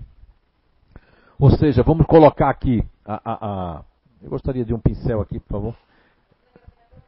É, na portinha? Ah, tá aqui. Muito bem. Isso aí organizado, ó, na portinha. Vamos lá. Antigamente, quando não funcionava, era muito delicado, né, a Gisela? Né? Eu botava o pincel ali, né? Então vamos lá. Vamos colocar aqui a Gisela. Gisela, né?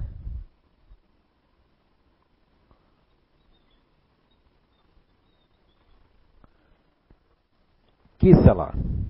Sabes quem escreveu aí, né? Percebeste? Então, Gisela está. Está, ó.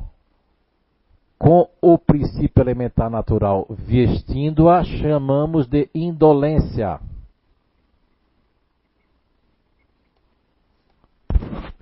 Mas só que para Guisa manifestar esse princípio elementar natural que nós colocamos o nome de indolência, que nas paixões mais antigas dos filósofos, né, que até Evagrio do Ponticus, né, reencontrei com ele nessa presente existência, sabia que eu me encontrei com Evagrio Ponticus? Não posso dizer pela questão de ética, não posso dizer onde ele está localizado, não é no Brasil, mas encontrei com ele. E foi um encontro muito. Eu, primeiro eu senti uma empatia muito grande, depois eu percebi que havia sido um, um, discípulo que havia nos procurado, né? Quando nós estávamos lá representando os pais ou os padres do deserto, né? Naquela, no Baixo Egito ali. E aí foi uma sensação muito interessante ter reencontrado né, com uma pessoa de longínqua né, época ou altura. É um reencontro legal, né? Assim, quando aí depois nós sentimos e vem as comprovações. Então vejamos bem, quando as paixões eram, foram nominadas erroneamente, né? de forma negativa, né, pejorativa, que nominaram de pecados capitais, deixando de lado duas outras e colocando as sete como pecados capitais, nós vamos ter o nome dessa paixão que foi no Brasil a palavra pejorada e que no início do século com a língua portuguesa nascente ou no, na língua galega lá, né, da Galícia, nós vamos perceber que a preguiça era diferentemente é, é, observada, né? Fazendo uma tradução lá para o Tibete e para algumas religiões orientais, preguiça quer dizer a, a, a, a, calma da alma, né? Em outras palavras, quer dizer a, a, autorreflexão. Mas, aqui no Brasil, particularmente, aqui a preguiça né, quer dizer a pessoa que é preguiçoso, né? Mas a indolência não está ligada a isso. A indolência está ligada muito, muito, muito grande à pacificação, né? à observação, não é? a inação. Tá? Vamos colocar esses três pontos como os três pontos principais. Mas isso aqui e isso aqui também está ligado, ó, a empatia, não é?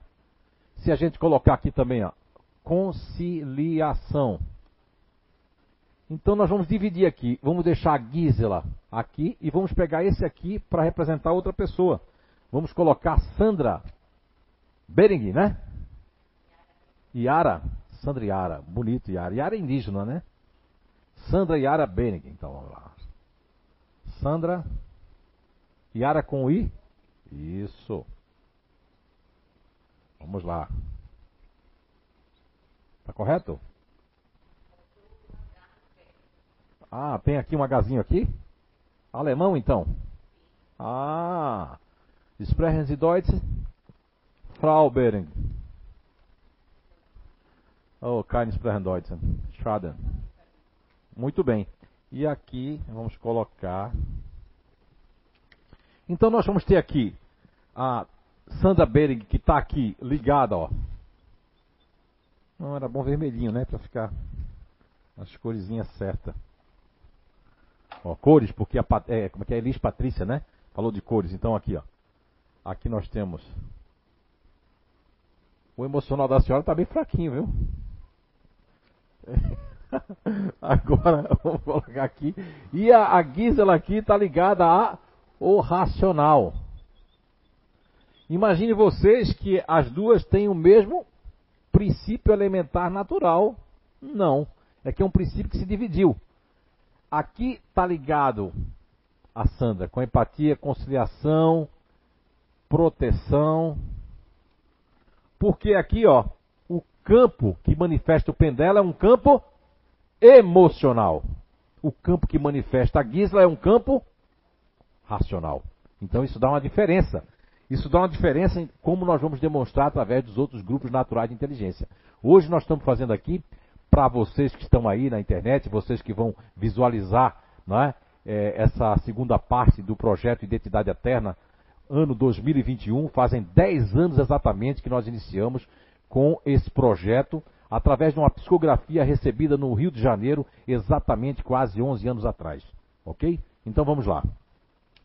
Então a, a, a questão ali trazida pela é, Elis Patrícia, né? Veja como é importante vocês comentarem e fazerem perguntas.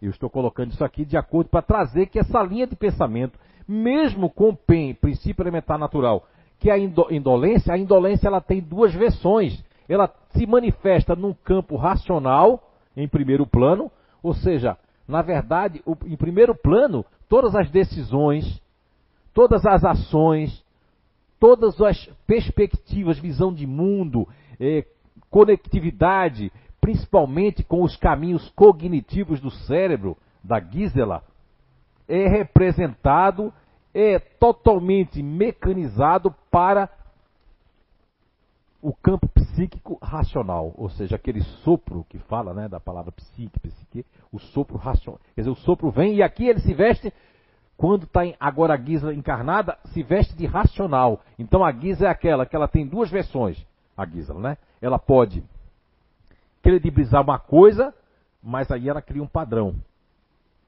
Aí é onde entra o lado negativo da indolência, que as pessoas observavam que as pessoas que tinham muita indolência eram chamadas de preguiçosas porque ficavam quietas. Então o lado que manifesta isso, não a preguiça na, na acepção da palavra do termo da pejoração portuguesa, mas querendo dizer que aí a Gisela, como racional, ela vai ter uma linha, que todos nós temos as duas linhas, seja linhas positivas né, e linhas mais negativas, ou seja, habilidades e inabilidades. Uma inabilidade que sugere na Gisela é padronizar as coisas para não perder tempo, né? Porque eu não, vou ter força para ir atrás daquilo de novo. E a outra linha é eu quero mais porque isso não me satisfiz. Não é, Gisela? Quer vir aqui, já já que só tem você e a dona Sandra aqui, vou ter que usar vocês mesmos. E a Rosimar, né? E a Anice aqui, não tem mais ninguém aqui. O resto é tudo fantasma, são espíritos que estão aqui. Né? Gisela, você pode vir até aqui? Vamos lá? Eh, por favor, hermana. ¿Eh? Adelante. Adelante. Adelante. Gracias. Boa tarde. Buenas tardes, ¿cómo va usted? Bien. ¿Estás bien? sí. Sí, entonces, esa pregunta yo a hablar, ¿no? Uhum. A poquito, ¿ustedes comprenden? Sim. Vamos falar português, né? Vamos falar português, senão Então, não vou entender. Sim. A Guisa faz uma confusão na escrita, coitada. Ela veio se alfabetizar no Brasil, não foi só, né? Eu me alfabeti- alfabetizei nos dois países. Aí a gente pegava, vê só. Ela tinha que ler o Evangelho e ela, ela, ela Na tinha em português, a mente dela ia em espanhol. Quando é espanhol, a mente dela vem em português, não é? É Porque você é, a- é, é- é maior, é maior. A mais velha Sim. da fam... dos Muito bem. Gisela, isso que eu falei faz sentido para você? A questão de, de- de que você às vezes padroniza as coisas para que não tenha que estar fazendo de novo, né? É E aquela vezes- coisa da, da- da- de ser metódica. É o Sim, método. sim, sim. É desse jeito que eu vou fazer. Eu programo as coisas para saírem daquele jeito. É, E às vezes eh, o programa não sai. não sai. Então agora eu estou nessa outra etapa de que você Insatisfação. falou. Insatisfação. eu Ótimo, quero mais, ótimo, eu quero ótimo. procurar, eu tô é, sempre falta algo. Ótimo, Eu tô assim, tô nessa etapa agora. Ótimo. Mas eu passei um pe- período que eu tava assim, não, é desse jeito e vai ser desse jeito. E é muito ruim, porque a gente quer que seja daquele jeito, entende? E acaba provocando um conflito maior com as outras pessoas, porque as pessoas não são do jeito que eu penso. Hum. Elas são realmente, como você Ótimo. disse, cada um tem a sua maneira e seu tempo de crescer. Eu custei para enxergar isso e, e a minha- meu laboratório foi a minha família. Marido, filho, sobrinhos. E a teimosia do paradigma? Porque eu, le- eu lembro que você não se dava muito bem comigo, né? Não, Até nem gostava muito de mim, né? não. É, mas você vê, isso, é- mas isso é Mas eu estou aqui graças a isso. Eu estou aqui graças ao conhecimento, ao como você disse. O que me manteve aqui dentro foi exatamente o saber que aqui tem a verdade. Você é engenheira química, né? Estudei engenharia química, nunca Ah, exerci. não exerceu, mas estudou, né? Sim. Se formou na área, né? Me formei na Não, área. o que o pessoal gosta é do curriculeixo, então é importante que você tenha um curriculeixo, né? Ok, muito bem.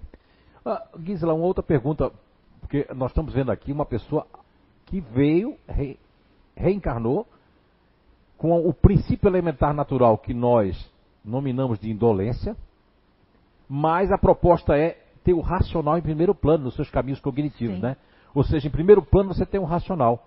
E depois vem um campo emocional, né? Vem. Você sente uma confusão, que eu já falei com muitas pessoas daqui do Brasil, fora do Brasil também, em vários países, e eu agora me recordei agora, eh, na Suíça em 2006, estávamos Uhum. fazendo um trabalho no cantão de Turgal, e uma jovem senhora nos abordou à, à porta do. Inclusive foi esse trabalho que a gente fez nesse lugar, foi depois também na mesma casa espírita onde Divaldo já palestrou lá no cantão de Turgal, que são cantões lá na Suíça, Uhum. né?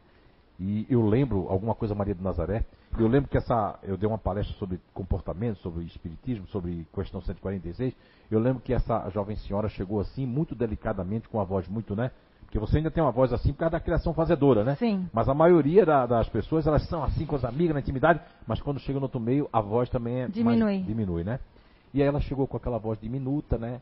Olha, senhor José, olha, eu me identifiquei muito, porque o nome que eu chamava anteriormente, em 2006, era pacifistas. Eu me identifiquei muito com aquele lá que o senhor trouxe, pacifista ali. Eu me sinto uma pessoa é, muito assim, calma, mas por dentro tem um vulcão ali. Mas e eu é sou muito mesmo. teimosa, até que me prove aquilo, eu fico teimando aquilo ali, teimando, né? Teimando no relacionamento, teimando, não é? Uma coisa, teimando naquilo ali, teimando nas coisas. Isso é verdade? Guilherme? É verdade. E ainda por cima, eu casei com um distante, né? Distante quer dizer grupo natural de inteligência É. distante, que são pessoas que adoram se isolar.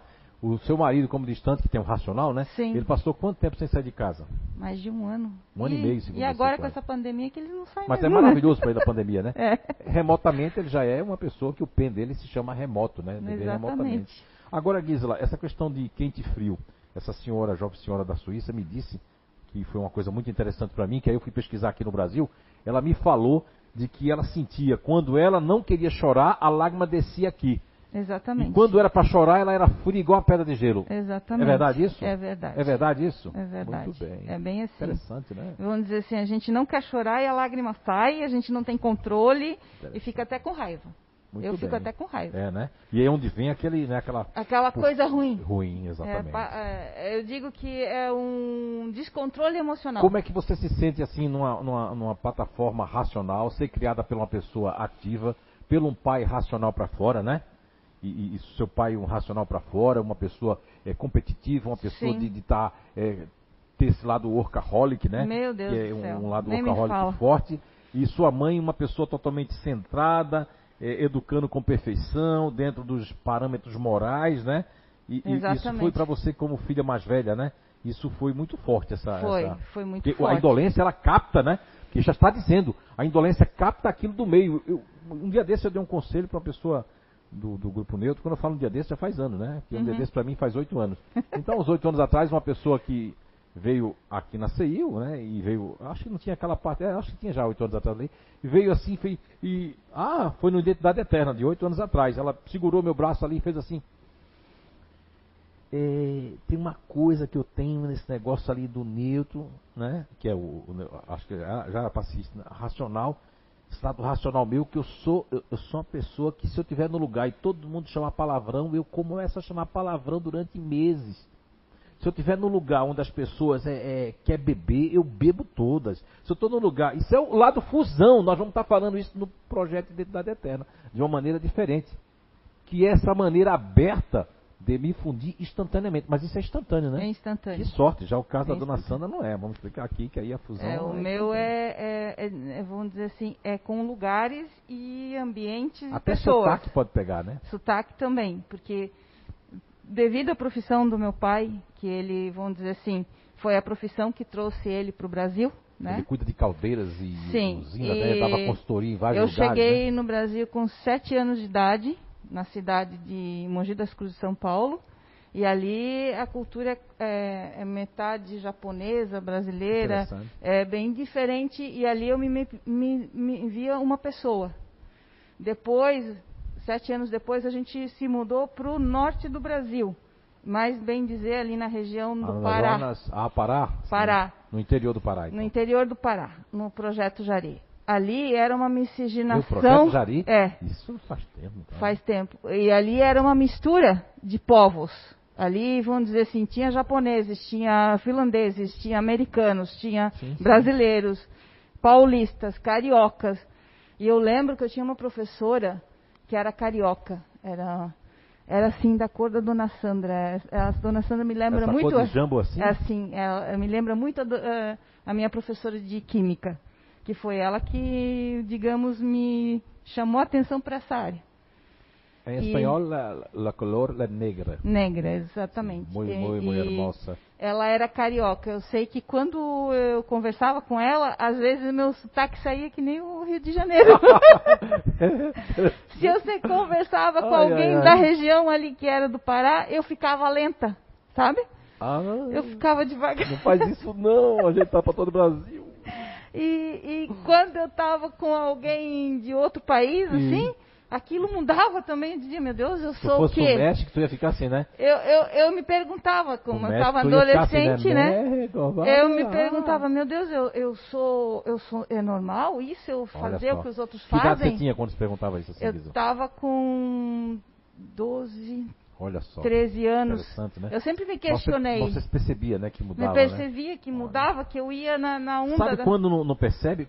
Eh, Existem fases do, do neutro que agora, vamos supor que o neutro conheceu agora há pouco, o, o que ele faz parte de um GNI que eu coloquei como neutro racional, que ele tem indolência com essas principais características, existem outras, né? Nós estamos falando ali de pacificação, observação e inação, né? Inação quer dizer eu ficar numa inação, conseguir fazer uma yoga, conseguir não pensar em nada, né? Coisa que vocês conseguem com muita facilidade e nós outros não conseguimos tão fácil assim. Agora, É tão bom ficar. é, na inação. Agora, existem pessoas que, que podem estar agora nessa encarnação como neutro racional, né, com a indolência, que é o princípio elementar natural, e está fechado para esse tipo de coisa que nós estamos falando, porque eu estou passando aquela questão que apelidaram de crise existencial. Hoje, conhecendo mais e mais e mais e mais, principalmente esse ano de 2021, que a espiritualidade nos trouxe essa intuição para trabalharmos o ano inteiro, sempre focando aí na questão 172 a 189, na questão 55 até 59 de O Livro dos Espíritos, não é? Tanto é, é, é, do- dos mundos né, habitados e não habitados, e também dessa transmigração dos mundos entre o nosso planeta Terra e esse intercâmbio a nível, né? Não sei, sideral, a nível de Via Láctea, etc. Agora, existem pessoas que podem inclusive estar aqui e está fechado a isso que eu estou passando uma transição. Não só do grupo neutro, mas de outros grupos. E aí, o neutro racional que a gente está falando, ele possa me fechar para essa fusão instantânea, seja nas coisas boas e até nas coisas ruins. Pelo lado é bom porque eu estou fechado ali, estou fechado com, com essa linha de pensamento, e aí com isso eu fico teimosa ou teimoso. Isso já aconteceu comigo, de ficar teimoso ou teimosa. Foi um período ruim. Ou botar tudo abaixo quando uma pessoa fala uma coisa que aquilo eu não gosto, aí eu agora eu já não quero mais isso, não escuto mais, né? Fecha os ouvidos. Foi o que aconteceu no começo aqui comigo, né? Foi. Depois abriu de novo os ouvidos. Ah, viu? Mas como eu sou paciente, né? tu não tinha nem um cabelo branco quando isso aconteceu. Não, era bem diferente. Não, e na verdade o que Mas você me... gosta de mim hoje, Guizão? Gosto. Ah. E vamos dizer assim, naquela época também eu tinha o conhecimento científico da faculdade, Sim. era muito Paradigma, né? materialista é, e para mim o espiritismo era uma coisa que era muita imaginação, entende?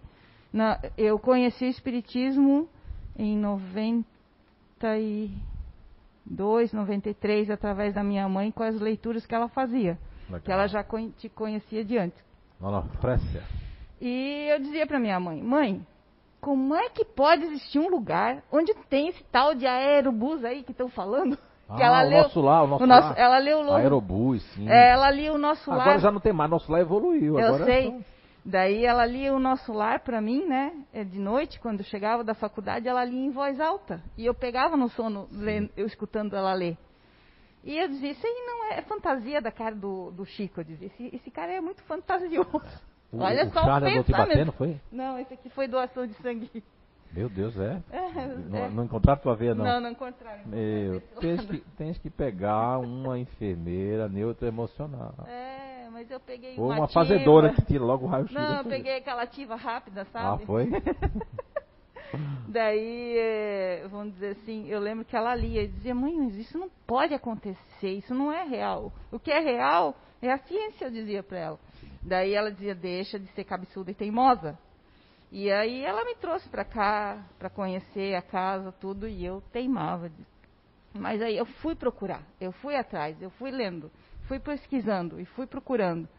E eu lembro que quando você falava nas questões, nas palestras, eu chegava em casa e lia o livro. Vou ver se é mesmo, né? Se é mesmo que ele disse. Às vezes eu troco, viu? Às vezes eu. Não, e às vezes eu, eu, eu, eu- era verdade, dizia, pô, eu, por que, que eu teimo tanto, né? Eu brigava comigo. Sim. E assim eu fui aprendendo. E assim eu Só fui... levantar o dedo ali, até um milagre. Não, alguém. Tem uma pergunta aí do. do Do rapaz que chegou ali, a gente abriu por misericórdia, porque para ele entrar na casa tá ali. Pode usar isso, só tem um microfone. Quem, quem quiser doar microfone de lapela, inclusive, um para mim de lapela, e pro CI, outro de outro assim de, de, de sorvete, que é pra pessoa ficar com sorvete na mão. É uma pergunta. Tá funcionando? Tá. É, que nem ela tem. Como é seu nome? Meu nome é Leandro Kujawski. Leandro Kuavitsky. É, bom, então como ela é uma. O princípio elementar dela é indolência, ela tem um ego de apoio futurista, né? Eu queria entender melhor como essa a pessoa que está nessa base central no PEN, ela consegue identificar quando chega no ambiente e se ela está se fundindo ou simplesmente é uma adaptação de uma máscara inconsciente. Como ela conseguir saber diferenciar essas duas coisas ou simplesmente se ela está no princípio elementar natural da indolência, ela não tem adaptação do futurista. Então, Leandro Kuavitsky, primeiro que essa questão que ele falou de ego de apoio, não vamos abordar porque não é necessário. Uma porque vocês não sabem ainda o que é ego de apoio, isso é uma questão que nós vamos chegar lá na frente. E não precisa do ego de apoio. Ego de apoio nós vamos chegar lá, mas eu acredito que daqui uns 3, 4 encontros. É necessário falar que a indolência, ela é algo que veio em terceiro, nós vamos ter os precursores, né, que é, os anos passados, se você quiser investigar, os, nós tivemos ali o projeto da, Terra de 2020, né? Teve 2020, teve, né? Teve. E 2019 e 18 que eu abordava muito essa questão dos precursores, ou seja, a Gisela está no terceiro, no terceiro, vamos supor, princípio elementar natural que faz parte dos precursores. Primeiro veio um princípio que nós nominamos de conservação, de conservar, de manter. Depois um outro princípio elementar natural que veio, que foi a questão eh, eh, do- da criatividade, do illusion, né? da vaidade. E por terceiro veio dela. Então, lógico que nós temos o primeiro que doou todas as forças e está ligado mais ao instinto. Os dois outros vieram com a miscigenação de pessoas de outros mundos também. Nós trazemos isso no livro Arqueologia do Ser. Né? E, e o que, que acontece? No caso da Gisela, independente do ego de apoio, meu querido, não vai acontecer isso, porque o ego de apoio dela tem uma, tem uma outra. é, O ego de apoio dela, na verdade, não seria o lado futurista. Nós chamamos esse nome para ficar mais fácil para as pessoas leigas. Cientificamente, dentro dessa proposta, dessa descoberta, vai se chamar ali é, uma ligação com o illusion, né? Agora, que não, não afeta a questão do, da fusão dela. Porque na questão fusão, é a indolência que promove isso. Existe a fusão instantânea, porque o racional é uma corrente centrípeta, é uma corrente fria, e nessa corrente fria, rapidamente ela absorve, como ela falou, aos 12, 13 anos, absorvia o sotaque carioca, né? Das pessoas que estavam lá, da professora, dos amigos, e au- automaticamente, para ir para outro ambiente, também aconteceria a mesma coisa. Então, na verdade, eh, não ocorre e, e- e não é máscara inconsciente.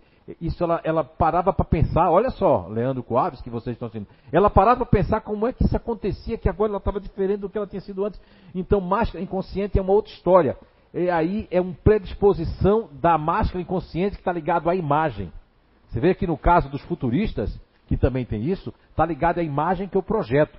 Eu automaticamente projeto aquela imagem naquele lugar como se fosse uma recepção daquilo que a energia está chegando em mim. E no caso aqui, não.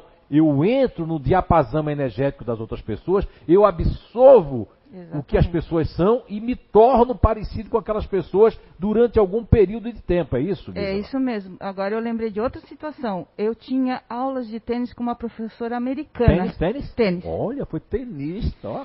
Mas eu nunca, nunca fui muito boa pro tênis. Não? Não. Cada indolência. né? É. E ela Mas falava inglês comigo. Oh, meu Em Deus inglês. do céu, confusão espanhol. Olha só, português inglês. e inglês. Eu, naquele momento, eu entendia tudo que ela falava e fazia do jeito, eu respondia em inglês para ela sim, e, e eu sim. não, não era fluente em inglês. Sim, mas olha, quem é que escuta os outros falar e presta atenção quando presta atenção? Os neutros, né? Tanto emocional como racional. E ficava os com o sotaque dela. E você, ó, ó, tá vendo você? Aí Ficava não com tem nada a ver com a dela. máscara, tem a ver que eu absorvo aquilo. Porque quando os precursores, que eu devo ter falado aí, não sei, 18, 19, né? Vamos falar de 8 anos atrás, que eu me lembro melhor. Quando eu falei aqui, os precursores aqui, que eu falava aqui há 8 anos atrás, nessa. Acho que não era esse palco, não, era outro. Mas reconstruíram outro aqui, tá melhor esse. né? O outro parecia que a gente ia cair. Quando eu falei aqui há 8 anos atrás, me recordo agora que quando eu, eu falei da, dessa mutação e dessa metamorfose, né? Que houve de um grupo continuador, que depois vem aí essa questão do, da ilusão, vem um grupo ali dos futuristas, né, que era o multiface. Depois vem do neutro, o neutro ele teve uma função de, principalmente de ter dois egos de apoio, amparar, proteger e depois essa divisão ali dessas duas, né, que aí vieram o quê? Que tem na questão 146, essas propriedades, esses veículos, para que a alma tivesse uma sede não predeterminada e circunscrita no corpo, mas de acordo com nossos organismos, de acordo com a nossa manutenção da própria evolução do terráqueo, da pessoa que está reencarnada na Terra. Não importa o mundo que você venha. Isso são propriedades que estão ligadas apenas ao planeta Terra. Ok, Gisela? Muito obrigado, né? Graças, tá? Thank you so much. Ok? Muito bem. Vamos lá então. Agora falar da dona Sandra Yara Bering. Come here. Bitter. Olha aí, é Bering. Bering. Olha, vou chamar agora aqui no palco uma galega. Se você vê como ela era na outra vida, galega dos olhos azuis, mas gostava de bater no preto velho, viu? Não, é? Não fala assim. Hein? Não fala assim. Ah, meu Deus, saiu sem querer. Porque eu vi a cena. Não vai dizer também que eu já fui um Hein? troglodita, né? Troglodita. não, não, não. Não é? Muito bem. Então, Sandra Berigin, vamos lá, minha querida. É, A questão do emocional. Sente essa questão no primeiro plano da vida, das decisões, ser tomada com o coração, ser tomada pela questão de, em vez de eu cuidar das minhas coisas, que são prioridades, eu estou cuidando da vida dos outros, da vida dos meus filhos, dos meus netos, da vida dos vizinhos, da vida daqueles que vão precisar de mim? Sim. Uhum. E, e- e Sim. como é que é essa questão assim de, de- de- de sentir que depois que eu me fundi, porque foi a questão que o, o Leandro Kuavski né, trouxe para nós, depois que eu, eu que no caso ali era racional a guisa, mas no caso do, do emocional, depois que eu vivo com a pessoa, viveu quantos anos com o marido que já desencarnou? 40? 40 Qua- anos? É. Meu, é uma santa. Viver com futurista não, fazer 40 anos, né? Ai meu Deus. Mas, ô, ô, ô, Sandra Bering, né? Eu chamo Dona Sandra, mas é tão jovem, né? É, É, tá certo. costume, né? É, e. Olha, eu tô tocando nela porque ela é do meu grupo, tá? Meu grupo aqui de convívio aqui, a gente já, né? E. E ela tá de máscara também, né? Sim, tô protegida. Tá protegida, né? Se eu cuspir na senhora não tem problema não, né? Tá de óculos. Por favor, né? Não vou cuspir não. É. Sim. Tá, o que, que eu ia perguntar mesmo? É, ah, depois de tanto convívio com. Sim, com o futurista, 40 anos, é, notou que muitas coisas que, que era dele, gosto dele, vontade dele, coisas que ele gostava, seja lá comida, etc, e algumas coisas, isso acabou é, absorvendo isso também para si? Sim, muita E coisa. demora muito tempo para sair isso, né? Demora, Antes demora dele bastante. tinha uma um, pessoas ou, ou pessoas que admirava porque o, o neutro emocional tem muito aquela questão de admirar, parece que aí vai puxar aquela coisa daquela pessoa, né? É, antes era o papai. Ah, papai. O papai. Mas o papai também é um neutro emocional. Então nós Ah, dávamos. é? Nós dávamos. Conseguiu então analisar papai, então? Que Sim. ferramenta fantástica. É. Então, assim, ele era uma pessoa muito carinhosa, uma pessoa muito calma. Os né? animais gostavam dele, Meu e Deus! as crianças. Mamãe ficava doida. A Porque. de bicho, né? É, porque assim, ela era. É uma fazedora, ela gosta de bicho. Mamãe tá viva então. Mamãe tá com 97 anos. 97, É. ó. Ela gosta de bicho. Mas ela não gosta do bichinho perto dela. Sim, o bicho ali e eu É, aqui. É. Ela cuida, ela fazia curativo, tudo bonitinho. Mas mantinha essa embora, distância. né? Isso. Já o papai não, o papai já era mais carinhoso, o bichinho vinha por perto, subia Sim. nele. Aí ela falava, você tá cheirando um cachorro, Lineu, Não vai dormir lá." comigo hoje. É, é mais ou menos isso, né? Então, assim, aí depois eu conheci o Carlos. Ele era dinâmico, bravo, né? E você acaba ficando um pouco brava, É, essa. sabe? Você começa a falar E os, alto. filhos, a- a- os filhos mais velhos mesmo é que sofria, né? Quem é a mais velha mesmo? A Rosimar, ela até que era tranquila. Vamos saber. Mas, né? assim, dentro de casa ela se sentia um bicho estranho, né? Porque todos eles puxaram, puxaram mais o GNI do pai, né? A Karen é uma racional, Ah, olha só. né? Ah, eu tenho um otimista, Tem um otimista também? é, uma fazedora, né? Olha só. Então são gentes, né? Então, assim, bem é, marcante, né? Como o pai, né? é, e aí elas eram um pouco barulhentas também. E a Ah, Rosimar vocês sempre duas com o ouvido super a gente sensível, sempre né? gostou das coisas mais tranquilas e tal. Então a gente sofria um pouquinho mais, né? Muito importante isso que a, a Sandra Berig traz. Posso chamar de Sandra, né? Pode, pode chamar. Porque né, a gente também não é tão, tão longe assim não. Eu tô com 40, a senhora tá com 42, então a gente tá quase mesma, né, mesma idade. É, Vamos na pra mesma aqui, ó. Não é porque eu tô sentindo que o Eduardo tá querendo que a gente se aproxime, porque ele tá dando zoom na gente, vem aqui. É, coitado, ele fica pensando lá, eu, eu, eu sinto daqui. Então é o seguinte, a Sandra Berg faz parte de qual GNI? Foi importante descobrir que faz parte desse neutro emocional, assim, saber que existe algo que explica a sua personalidade, o seu jeito de ser, a- a- inclusive explica até coisas da vida que já passou, né? Dá para entender ações, atitudes, pensamentos, etc. E essa questão das, das crianças se aproximarem, essa questão da. Inclusive, vamos falar agora sobre energia. Essa questão dessa energia calmante que as pessoas até dormem. É verdade que vai um carro para São João Batista, para outra casa, nós com, com a irmã, e quando a senhora está dirigindo, as pessoas todas dormem dentro do carro, ela fica solitária, sozinha, abandonada. Até a Nice, que não dorme nem de noite, dorme no carro.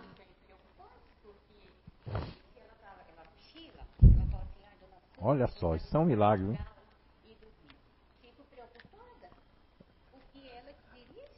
É, mas só.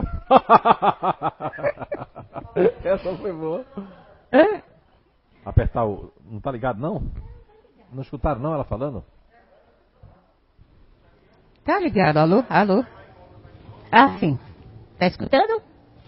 Então, assim, isso é, é natural. Eu não faço porque eu quero, Sim. entende? Às vezes a gente conversa, né? A nossa conversa daqui, conversa de lá, e ela fala assim: Meu Deus, que, que vontade de parar e tirar um cochilo. Né, Nice? E quando ela vai é. com outras pessoas, eu, eu vi dizer que ela não sente essa vontade. Inclusive, parece que as pessoas mudam. Isso é interessante, que é dentro de um carro indo para outra cidade aqui, a 70 quilômetros de Blumenau. Nós temos a cidade de São João Batista, nós temos a nossa casa co-irmã lá, que é CEAM, Recanto do Saber. É, Comunidade Espírito, Amor e Movimento, e aqui o CEIU, né, que é o Recanto do Saber. E nós temos essa, essa lá, a Dora, o Hernana, Vanilda, todos que fazem parte do CEAM, aquele abraço, um beijo no coração de vocês. E eles vão sempre, às terças-feiras, vai um grupo, né? Numa terça, outro vai grupo na outra terça, né? E nisso aí, quando ela está no volante ou quando ela está na presença no carro, a energia é uma, é uma. Quando ela não está, a energia já é outra.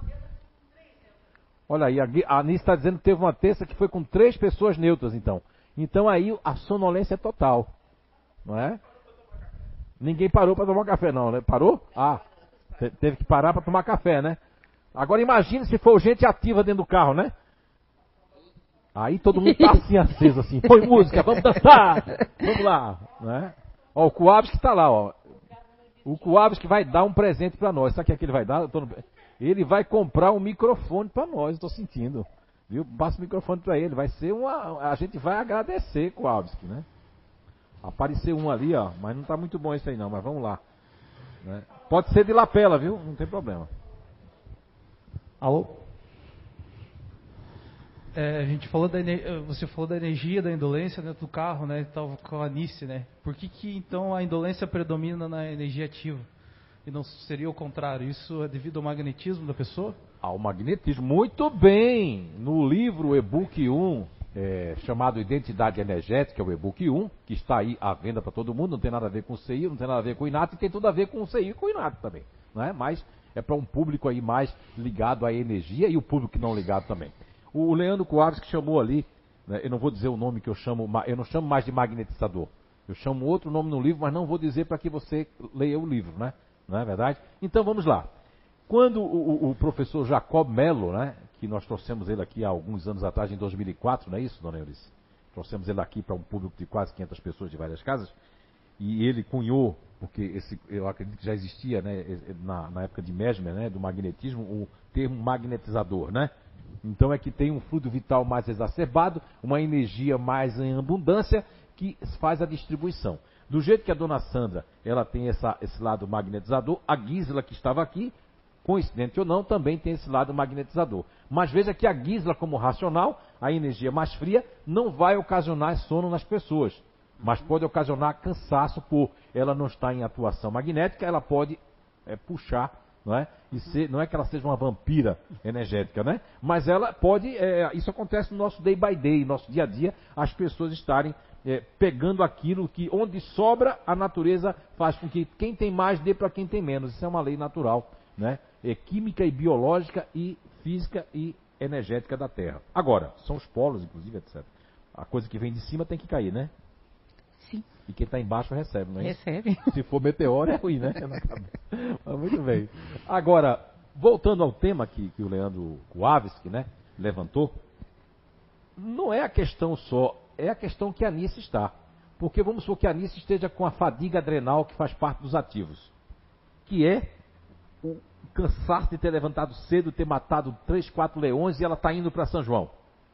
E aí a energia da Sandra Berig vai e é como a energia está lá e faz o carro se acalmar, aí a Anice sai daquele fogo todo que está, estabiliza, vai para o emocional, e ela está sentada, ela vai sentindo aquela energia, e ela vai relaxando, vai ficando calma, né?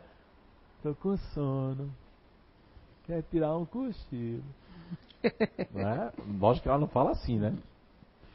Mas impregna, né? Porque a energia ela impregna. Isso aí é um assunto mais desses novos, novos e antigos estudos que eu estou trazendo aí, que vai ter, inclusive, não percam, em abril, você que gosta de passe, fisioterapia, reiki, apometria, em abril, final de abril, nós teremos ali, isso aqui eu estou dando em primeira mão, inédito, tá? Só para quem está aqui no Identidade Eterna, ou quem está assistindo, nós teremos ali o projeto, o programa Alinhamento e Harmonização Energética, pela primeira vez no Brasil. Já fizemos um workshop em Portugal, mas agora no Brasil é pela primeira vez. Vamos lá. Sandra Bering, essa questão aqui de conciliar, é verdade que, lógico que a Gisela é racional, ela vai ter essa parte de conciliação, mas no caso dela é porque eu não quero me meter e de repente eu posso ter uma força, você falou mesmo. O racional pode ter isso, falou mesmo, né? Que é assim, ó. Eu vou perguntar, o Leandro Alves falou mal de mim? Não sei, não. Ó. Não falou, não. Esse é do emocional. A Gisela pode fazer assim, ó. Mas se apertar mais, ela diz assim, olha, eu não tenho nada a ver com isso. Ele veio aqui e falou, mas não escutei nada. O racional pode falar isso porque é, é diferente, a frieza. Aqui não, aqui, aqui já vai dizer assim, não sei de nada, não ouvi, né? E vou ficar até mal com esse tipo de ação aqui. Percebem? É isso mesmo, a questão de conciliar, Sim. É, de, de evitar o conflito entre as pessoas também, né? exato. E proteção, proteger animais e pessoas das outras pessoas, é isso? Também. A minha filha diz que eu protejo monstrinho. Ok? Que eu protejo até monstrinho. Monstrinho? É. Ah, é? E quem É. são os monstrinhos? que assim, eh, às O vezes. eu- morcego que vem. Não, não, é pessoas mesmo. Ah, pessoa. Ah. Às vezes as pessoas estão Monstrinhos, ó. Que jeito carinhoso. Sim, ela é hiper dizer. carinhosa. Coisa carinhosa, É, ó. às Os vezes- monstrinhos que tem por aí, né? É que às vezes as pessoas estão fazendo coisa errada. Monstrinho parece meio coisa de diferente, né? É, né? É, né? De neta ou de É. filha que tem um lado diferente assim, né? Não Sim, querendo sim. aqui. É, às vezes ela- a pessoa está fazendo coisa errada. É, e às vezes eu estou vendo, Sim. né? Eu já falei que estava errado. Já falei várias vezes que está errado. Mas eu, eu fico quieta. Até o momento que a pessoa se perceber. Olha só. Né? Interessante isso, tá? Quem vive com neutro emocional, achando que tá tudo bem, que ele tá aceitando tudo, que vai ficar do jeito que tá. Ah, ah, ah, ah. É só uma questão de tempo, né? É. Tem ocasiões que eu vou. Eu chamo a pessoa novamente. E tem ocasiões que às vezes eu peço ajuda.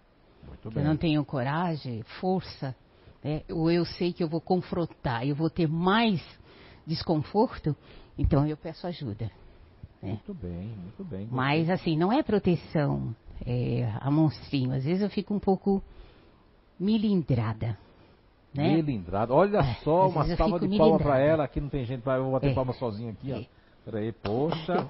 É. Gostei, porque o melindre faz parte de- dos emocionais. Lógico que Sim. os ativos também têm melindre, né? Melindre, pra quem não sabe, é filho do orgulho, não é? Que é sobrinho do egoísmo. né? Então. Então, o melindre, ele é, é- os racionais também tem, né? O melindre racional ainda é pior do que o emocional. O emocional é aquilo que dói, que queima, Sim, né? sim. Ai, né? É. Ai. É, mas e, assim- e aquele do racional, que é o da Guisa, o melindre já é um melindre assim, ó. Um melindre que eu não aceito. Né? Tô melindrado, nem aceito. eu tô- Não, é, é- esse melindre é assim. afasto, Eu fico, eu fico sim chateada tal. Mas aí eu começo Eu a que mulher pensar. corajosa, agora, ó. É, Meio. Mas às vezes eu, eu começo a pensar assim, mas Agora por que isso? Por que aquilo outro? E eu reconheço, Sim. né? Que é melindre meu, é erro meu, Opa. né? E, e dou a minha cara tal. Poxa, olha aí. A gente vai Quando eu crescer, crescendo. eu quero ser igual a senhora. Não, a gente está crescendo. Eu estou crescendo ainda. Ainda falta Gostei, muito. Gostei, gostei, gostei. Estou crescendo. Muito bem. Então, meu, a minha proteção é essa, sabe? O tempo. O tempo. É o tempo. E o tempo, eu, eu aprendi uma coisa com os neutros emocionais, né? É, a mãe dos meus primeiros filhos, né? É uma neutra emocional, né? A Rosália é uma pessoa muito, muito especial também, né? É, assim como a Alice, né? Emocional para ativa, né? Mas eu vejo que as perspectivas das pessoas que são emocionais são realmente de evitar o confronto, né? Sim. Aí veja que, que questão interessante da reencarnação, da lógica. Se eu, como Sandra Beri hoje, eu aqui, ela, né, como Sandra Beri, esse eu, né, dentro dessa perspectiva do princípio elementar natural de vir com a indolência, de ter os caminhos cognitivos em primeiro plano emocional, de ter essa indolência para não confrontar, para trazer a paz, para os animais se aproximarem com um magnetismo aberto, um campo né, psicoenergético aberto para que os animais, as crianças, todas se sintam, que as pessoas se acalmem. E eu venho com essa proposta diferente daquele homem velho que eu fui lá atrás, onde eu batia nos escravos, porque ela veio lindona assim, pediu para vir nessa cor, né? Em espanhol, negra. É verdade? Então ela pediu assim, porque ela, ela quis. Inclusive já tive um vislumbre que é raro acontecer com ela, que ela pediu para vir assim. Uhum. Eu digo, eu quero vir assim, e ainda mais o maridão branco dos olhos bagazu, né? O, Uhum. o Carlos, né? É. Ele era bem, os olhos deles eram bem, era Mas bem ele ainda azul. está, porque só vai mudar quando ele reencarnar. É, ele, eu lembro que às vezes ele estava tão chateado da vida, doente, né?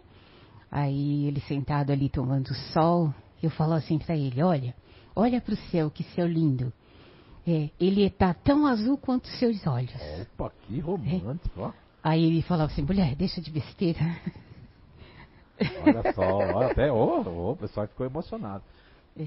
Sandra Berg, muito obrigado, viu? Obrigada E por fez diferença então compreender que faz parte de um grupo natural de inteligência que pessoas que estão assistindo aí pela primeira vez estão achando uma confusão do que a gente está falando.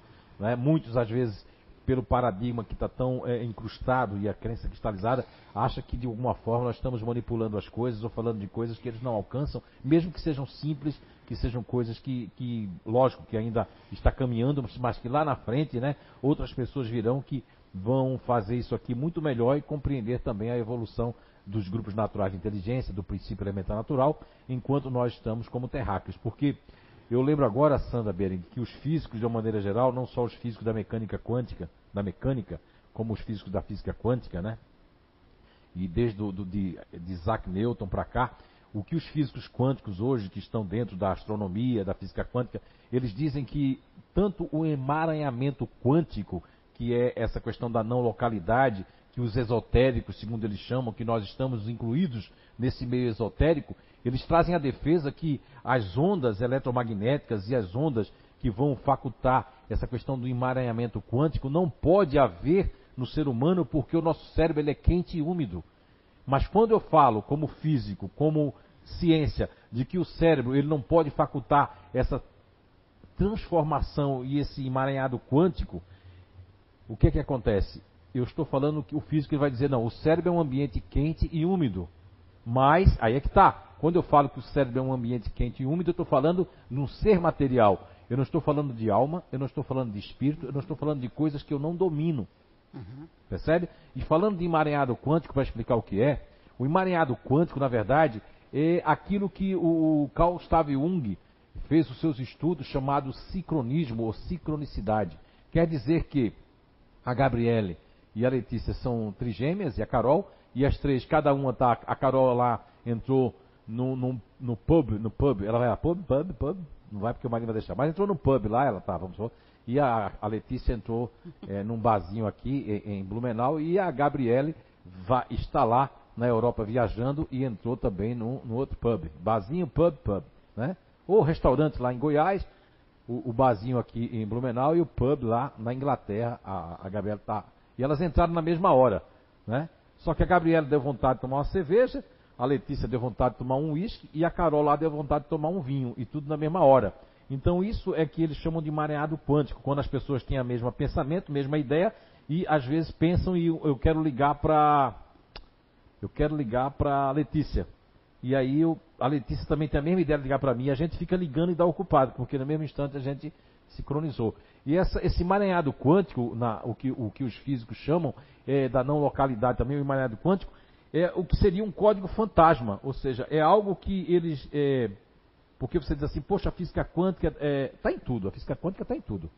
Se nós hoje temos GPS, se nós temos essas questões digitais, se nós temos toda essa tecnologia dos smartphones, do 4G, 5G, nós devemos à física quântica, porque é através desses códigos considerados ainda que não se consegue compreender o emaranhado quântico, porque está ligado a, aos elétrons, aos fótons, ligado a toda essa tecnologia, eu quero dizer assim que assim também essa questão da energia, da corrente centrípeta, da corrente centrífuga, da questão dos chakras, da questão da, da distribuição e do alcance do magnetismo, porque é exatamente o que a senhora provoca no carro, o que a Guisa pode provocar em outro lugar, o que os futuristas podem provocar nos equipamentos, nessa energia eletrostática, nessa questão é, psicoespiritual da Terra, dentro do magnetismo, dentro da densidade, que nós não temos a, a questão da, de conseguir levitar e pulamos por conta do quê? Por conta da nossa o quê? O que, é que nós temos aqui? Gravita, gravita, gravidade. Da lei da gravidade. Então eu estou dando essa explicação para demonstrar para aqueles que, que, que, repudiam a questão. Não, eles não repudiam o espírito nem a alma, mas quando se fala em, em, força magnética, em transição magnética humana, no Japão, há muitos anos atrás, tinha uma reportagem que as pessoas com a sua própria energia faziam né, dinamizar uma outra, eh, uma outra escada rolante. É, e isso ali ficou, na verdade, meio que o próprio, é, o próprio Rasmoto da água, né, com a questão dos cristais, por conta de não estar no meio científico e ser um autodidata na, na questão dos espectros da água, é, da, da, da água ser realmente. Porque assim, ó, o espírita ele acredita que a água pode ser magnetizada e tomada e inclusive mudar cheiro, como o Saibaba mesmo, que fazia mudar a constância da água. O próprio Divaldo também já teve essa experiência. E eu já tive essa experiência aqui da água se modificar e a pessoa diz: vocês vão colocar alguma coisa dentro da água. Mas quando a pessoa está ligada à, à ciência de ver da física, principalmente newtoniana, na física mecânica, onde eu tenho que ver para quê, eu tenho que provar que aquilo é. Hoje já se sabe que as equações não alcançam porque nós fazíamos a, a, o MC ao quadrado, nós tínhamos que designar, quando a gente vai buscar a questão do, do gato de Schroer, né? O gato de Schroer mesmo, é a questão do elétron. O gato de Schroer, o próprio Schroer, ele, ele fez uma, uma ironia, devia ser um diferente, porque ele fez uma ironia da própria descoberta dele.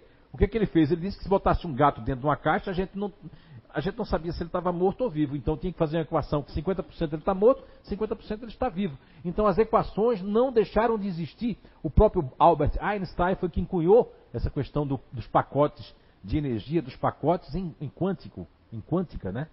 Que é uma palavra que foi cunhada inclusive pelo Albert Einstein, que duvidava de certas coisas da física quântica inicial, mas sabia que ali fazia muito sentido nas questões que ele era de um tempo e esse tempo está chegando para nós porque Albert Einstein não acompanhou o 5G, o 4G, toda essa tecnologia do GPS, né, que nós temos. Então, baseado nesses conhecimentos que agora eu vos falo, para trazer de que quando esse emaranhado quântico, a não localidade, a questão de eu estar tá distribuindo minha energia calmante e conseguir acalmar as pessoas e atrair os animais, Eu recebi o feedback de milhares de pessoas de vários lugares, de vários países do seu grupo uh, neutro emocional, de dizer que tem essa interação com animais. Foi aí que isso me chamou a atenção. Como me chamou a atenção também a energia fria dos neutros racionais, de conseguir uma interação com as crianças diferente e com os animais também, e conseguir algo que os emocionais não conseguem com os animais. Porque o neutro emocional, os animais não obedecem muito, já o neutro racional, se quiser, os animais obedecem. Veja bem a diferença da contextualização, da emanação desses fluidos, dessa energia, do quais os físicos vão ficar contra nós e nos chamar de esotéricos, colocando todo mundo no mesmo barco. Sejam espíritas, espiritualistas, sejam todas as facções que existem que estudam a questão da alma, do espírito e de algo a mais, que é o sopro, que chamou de psique, de psique. É o self de Sigmund Freud, de Carl Gustav Jung, o self. É uma questão elaborada de algo que é uma força maior que sopra e que desse sopro nos tornamos homens, no sentido humanidade, e do qual nós estamos aqui. Ok? A Guisa quer falar sobre isso ali. É, vamos receber doações de microfone de lapela, principalmente, tá? Mas falando dos animais, você tem razão. Os animais não me obedecem, não. Não obedecem, né? Não. Vamos ver agora a Guisa, os animais com ela. Eu tenho um gatinho. E Um gatinho? esse- é. e esse Mas é gatinho, é um animal mesmo, né? É um Não é animal. seu filho, não. Não. Aquele é gatinho. Um, é um gatinho. E lá em casa, é, a quem ele obedece é eu e meu marido. As outras pessoas ele não obedece. Os racionais ele obedece. Você Sim. que é- faz parte do grupo natural de inteligência nessa encarnação que eu intitulei de Precisa neutro ver racional. Quando ele, a gente fala com ele, ele para, olha e diz, eu não posso. Eu disse, tu tá fazendo coisa errada, pode sair daí. Ele já pula fora. Ok. E já aconteceu de proteger algum animal, trazer para dentro de casa e esse animal ficar contra todo mundo e a senhora não é contra ninguém, mas ele ficar contra todo mundo porque tem sua proteção energética e psíquica sobre esse animal? Ah, eu tenho. A minha Meg. Meg? Meu cachorro. Ah, é? minha cachorrinha. Conta a história pra Meu nós da Deus Meg. do céu. A Meg, ela é, é um terror. É um terror? É, ela é assim. Ela gosta de mim. Ela fica atrás de mim o tempo todo. Eu subo um pouquinho, ela tá atrás de mim. Mas ai de você se chegar perto de mim. Ah, ela é ciumenta, Entende? possessiva. É possessiva, Hum. sabe? É, tem uma gata também, chamada Raquel. Raquel. Raquel também é possessiva. Meu Deus, só tem É. possessivo. É. Ela, quando ela Ela está... se deixou ser, poss... ser a Eu não posse dela. sei. Ela, ela, eu peguei ela daqui. Olha só, Daqui mas só convivendo lá, É. ela já sentiu que. É, ela, quando ela entra no meu quarto, ninguém mais pode Olha entrar. só. Entende? Sabe? Ela domina É ali. a forma de amar É. e de proteger também. Né? Não faz mal pra mim, não arranha, nada leve. Mas os outros não uma lady. Mas Olha, de certa forma cai pra nós. Foi bom isso, né? Se alguém quiser pedir, vó, me dá um dinheirinho, a Meg. ah, não é bem assim, né? Já ao contrário, a Rosimar. A Rosimar, ela, ela tem um carinho, os animais têm carinho com ela, mas todos eles são obedientes. A ela, Todos. mas é porque a, a Rosimar usa muito o racional em segundo plano, Sim. porque como filha mais velha, isso eu, eu até explico a questão da Guisa, a questão dela um. Eu acho que nessa identidade a gente pode explicar. A questão de você, da posição que você está no clã familiar, e a questão reencarnatória, que você é a sua primeira proposta dentro do emocional, você pode ver que a Rosimar, ela é emocional, é neutra, tudo, mas ela tem um vulcão dentro dela, né? Sim, sim. Então, ela tem. Parece que ela tem que voltar pro eixo, aí ela diz, eu vou, agora eu vou dizer, vou dizer, mas daqui a pouco ela vai chegando perto. E aí eu digo, Rosimar, o que é que foi? Não, depois eu falo. Não é? É, ela é mais. Mas sim, tem um vulcão, ela, ela é mais impetuosa que impetuosa. Às vezes tem situações que eu não consigo dominar, né? É, o reverter. E quem eu chamo? Ela, a nossa escudeira, e vai chamar a, a E antiga olha, gladiadora Todo dos tempos mundo, romanos pra. todo mundo escuta direitinho. É, E ela fala calminho, baixinho, sabe? Bem sabe tranquila. A, a Rosimar. Você tem um metro e quanto, Rosimar? 1,64? Meu Deus, até que enfim alguém mais baixinho que eu. Ela tem 1,64m, mas há- uma vez eu tive uma. Porque esse espectrômetro, nessa questão da vidência, eu não, eu não domino a vidência na hora que eu quero. Uma vez a Rosimar estava chegando aqui, eu vou dar esse presente hoje que ela está de aniversário, e eu vi você muito grande, enorme. Então, quando ela está falando com alguém, além do magnetismo dela, é muito grande, é, a pessoa não percebe porque não enxerga, Uhum. mas a aura dela é tão grande que a pessoa é obrigada a obedecer, porque senão é 8, pode ser 800. Exatamente, Né? exatamente. Ok. Aham. Não é isso? Mas é isso. Muito bem. né? Muito obrigado, Sandra Bering. Obrigada. Foi muito, muito, muito bom. Todas essas explicações que vocês tiveram aí, olha, já são. Opa, uma pergunta. Deixa eu só tomar água aqui, molhar o bico. Não é? Quem quiser dar microfones, principalmente de lapela, não é? Também esses daí também servem. Não é? Esses aqui não, aqui vai ficar para todos os né, palestrantes. Eu, eu, porque aperta meu cérebro aqui, eu não consigo funcionar direito. Lapela, bom. É para dizer que é para encerrar, porque tá todo mundo com fome. Eu também tô. Não, mas o pessoal em casa não tá. Todo mundo beliscando aí, fazendo o seu, né, happy hour aí. Alguns já estão fazendo a sopa, jantando, não é isso? Então vamos, vamos aí para a pergunta Rosimar. É Sim. choque, é? Shork. Mas é shork. Shork. Shork. Não é É. choque, não, é shork. Shork, nem Shark, né? Ah. quando vem Shark ela também. Shork. Shork in Deutschen. Alemão? A família é bem miscigenada. É. É, a pergunta é do Facebook da Luciana, du Luciana dos Dutra, bem diferente. Ela diz assim: Oi, José Fernando, qual é a diferença do emocional para fora e do emocional para dentro? Muito bem, Luciana. Muito obrigado pela pergunta. Luciana, E ela ainda complementa, não Ah, é? só Vamos lá. isso. Ela pergunta assim: como que a gente pode diferenciar? Luciana, bem, fácil se você convive com a pessoa que é emocional para dentro e emocional para fora, você vai ter dificuldade porque está dentro da pessoa. Agora, se você faz parte do neutro e você tem um emocional e você quer saber se ele é para fora ou para dentro, aí você tem que estudar um pouquinho, mas eu vou conseguir ajudá-la. Veja bem, o emocional para dentro, ele tem uma questão mais melancólica, mais crítica, que é o caso da Rosimar, não é isso, Rosimar? uma questão mais, mais assim, mais crítica, mais, mais assim. Às vezes eu estou lá em cima, às vezes eu não sei se eu vou querer mais, mas deu tão certo, todo mundo gostou, todo mundo aprovou, a comida ficou maravilhosa, aquilo ficou maravilhoso, mas daqui a pouco eu posso me desencantar muito fácil pela questão da melancolia, não é isso? Agora, existe o emocional para fora, que é o caso da mamãe Sandra Bering, não é? com H. A dona Sandra Bering, ela tem o emocional para fora, então ela tem auspiciosamente a- o diferencial da filha que ela tem aquela fé. Mesmo que está tudo contra, ela faz, mas deve acontecer alguma coisa. Vai acontecer alguma coisa. Correto? Então, eu dei um exemplo muito, né? Meu, muito sim- simplório, que é o emocional para fora. Isso é uma das características. Existem muitas características. E convido, se já fez parte do, de fazer aqui o Identidade Eterna no passado, esse continue na Identidade Eterna. Se tiver eh, condições de fazer um EAD pelo Instituto de Evolução Humana de Blumenau, ou participar quando abrir o decreto ali, mas já nós temos curso à distância, que aí você vai saber o que na apostila do nível 1, que é a porta de entrada para tudo, nós temos lá o que é o emocional para fora, o que é o emocional para dentro, dentro do nosso manual, da nossa apostila do nível 1. Não estou aqui fazendo só uma referência, quiser saber logo. Se não tiver pressa, logo, logo, daqui umas 4, 5, 6 semanas, nós vamos estar falando sobre esse assunto de uma maneira mais a nível espiritual, focando mais no espírito reencarnado, né? Então essa é uma das diferenças entre o emocional para fora e o emocional para dentro. Uma das diferenças. Mas existem outras, do tipo, a pessoa que tem um emocional para fora, eh, Luciana, ela tem uma característica de estar mais se jogando, mesmo que eu estou quieta, que eu estou quieto, mas eu estou prestando atenção nas pessoas, eu estou com o meu campo aberto.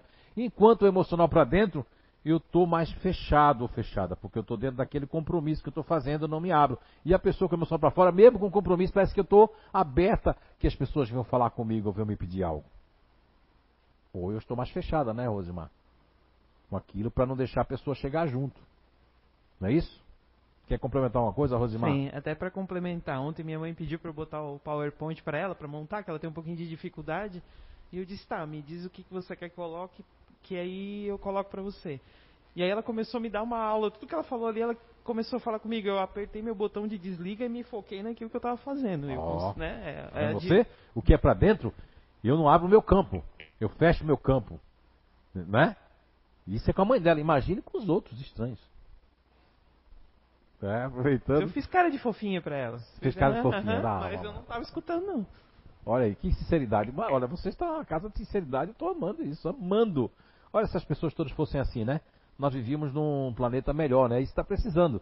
Que são os códigos né, de evolução moral, a sinceridade, a transparência. Lógico, não daquela maneira ativa que choca, não que ele choque, mas querem que as pessoas choquem, mas tudo junto, né? O, o- o campo ventral, que é a inteligência ativa, o campo mental, que é a inteligência racional, e o, tempo, o campo límbico, que está ligado à inteligência emocional. Ok? Olha, gente, é, meu muito obrigado a vocês que estão aí assistindo. E eu quero finalizar a nossa fala de hoje. Tem alguma pergunta aí para não deixar no ar? Não? Quero finalizar a nossa Deixa fala eu de só hoje. compa- fa- fazer uma complementação Sim, aqui. pois não? que quando você fala muito sobre signo e astrologia, que às vezes choca as pessoas, né? Mas tem aqui o, a- a- um depoimento da Renata Albu- Albuquerque que ela está dizendo assim: que lindo que você entende que astrologia é autoconhecimento e não adivinhação. Astrologia é uma ferramenta maravilhosa e signo não é. Muito bem, Renato Albuquerque. Mulher do mundo, né? Filha da grande, geni diferente, Belkis, né? É ela mesmo, né?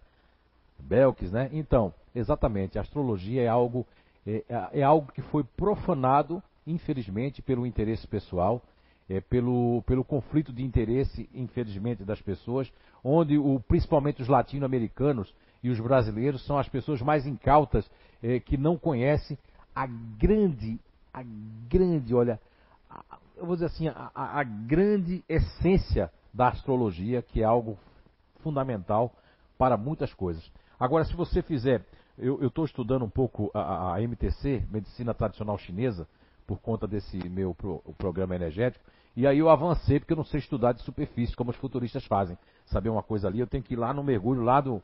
E eu estava mergulhando e eu fui até o começo de onde surgiu o Yang, que muitas vezes as pessoas falam do Lao Tse, né? Mas teve muito antes, né?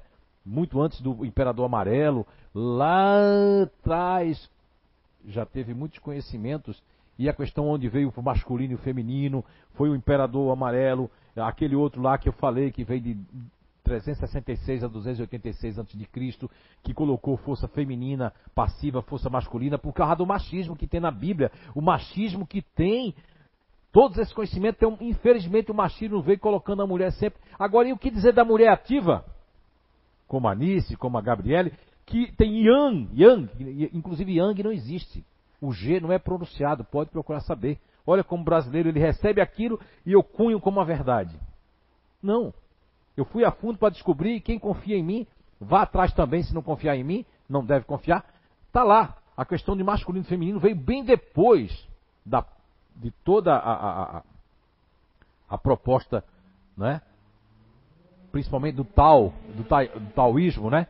Então, yin, noite, representa a energia fria, representa. Tanto é que a medicina, a MTC, medicina tradicional, quando trata as pessoas, que a pessoa está com muito yin, ela está muito fria. Só que se você pegar uma pessoa racional como a Guista, para você esquentar uma pessoa dessa, como é que você vai esquentar? Se o ativo, que é a inteligência ativa, o campo ventral veio em, último plano para poder ela ser diferente. Então são essas coisas que eu vou trazer nos campos de energia, os acupunturistas mesmo que quiserem fazer o nosso trabalho, todas as pessoas em geral lá, o alinhamento energético, é importante que eu vou saber até qual é a hora. Os acupunturistas têm intuição quando eles são intuitivos. Eles sabem a hora que vai aplicar em você.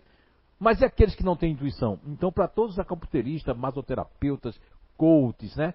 Toda a área vai saber qual é a melhor hora de eu fazer o meu alinhamento energético, porque a questão de yin e yang, o yin e yang não é feminino e masculino, é muita coisa.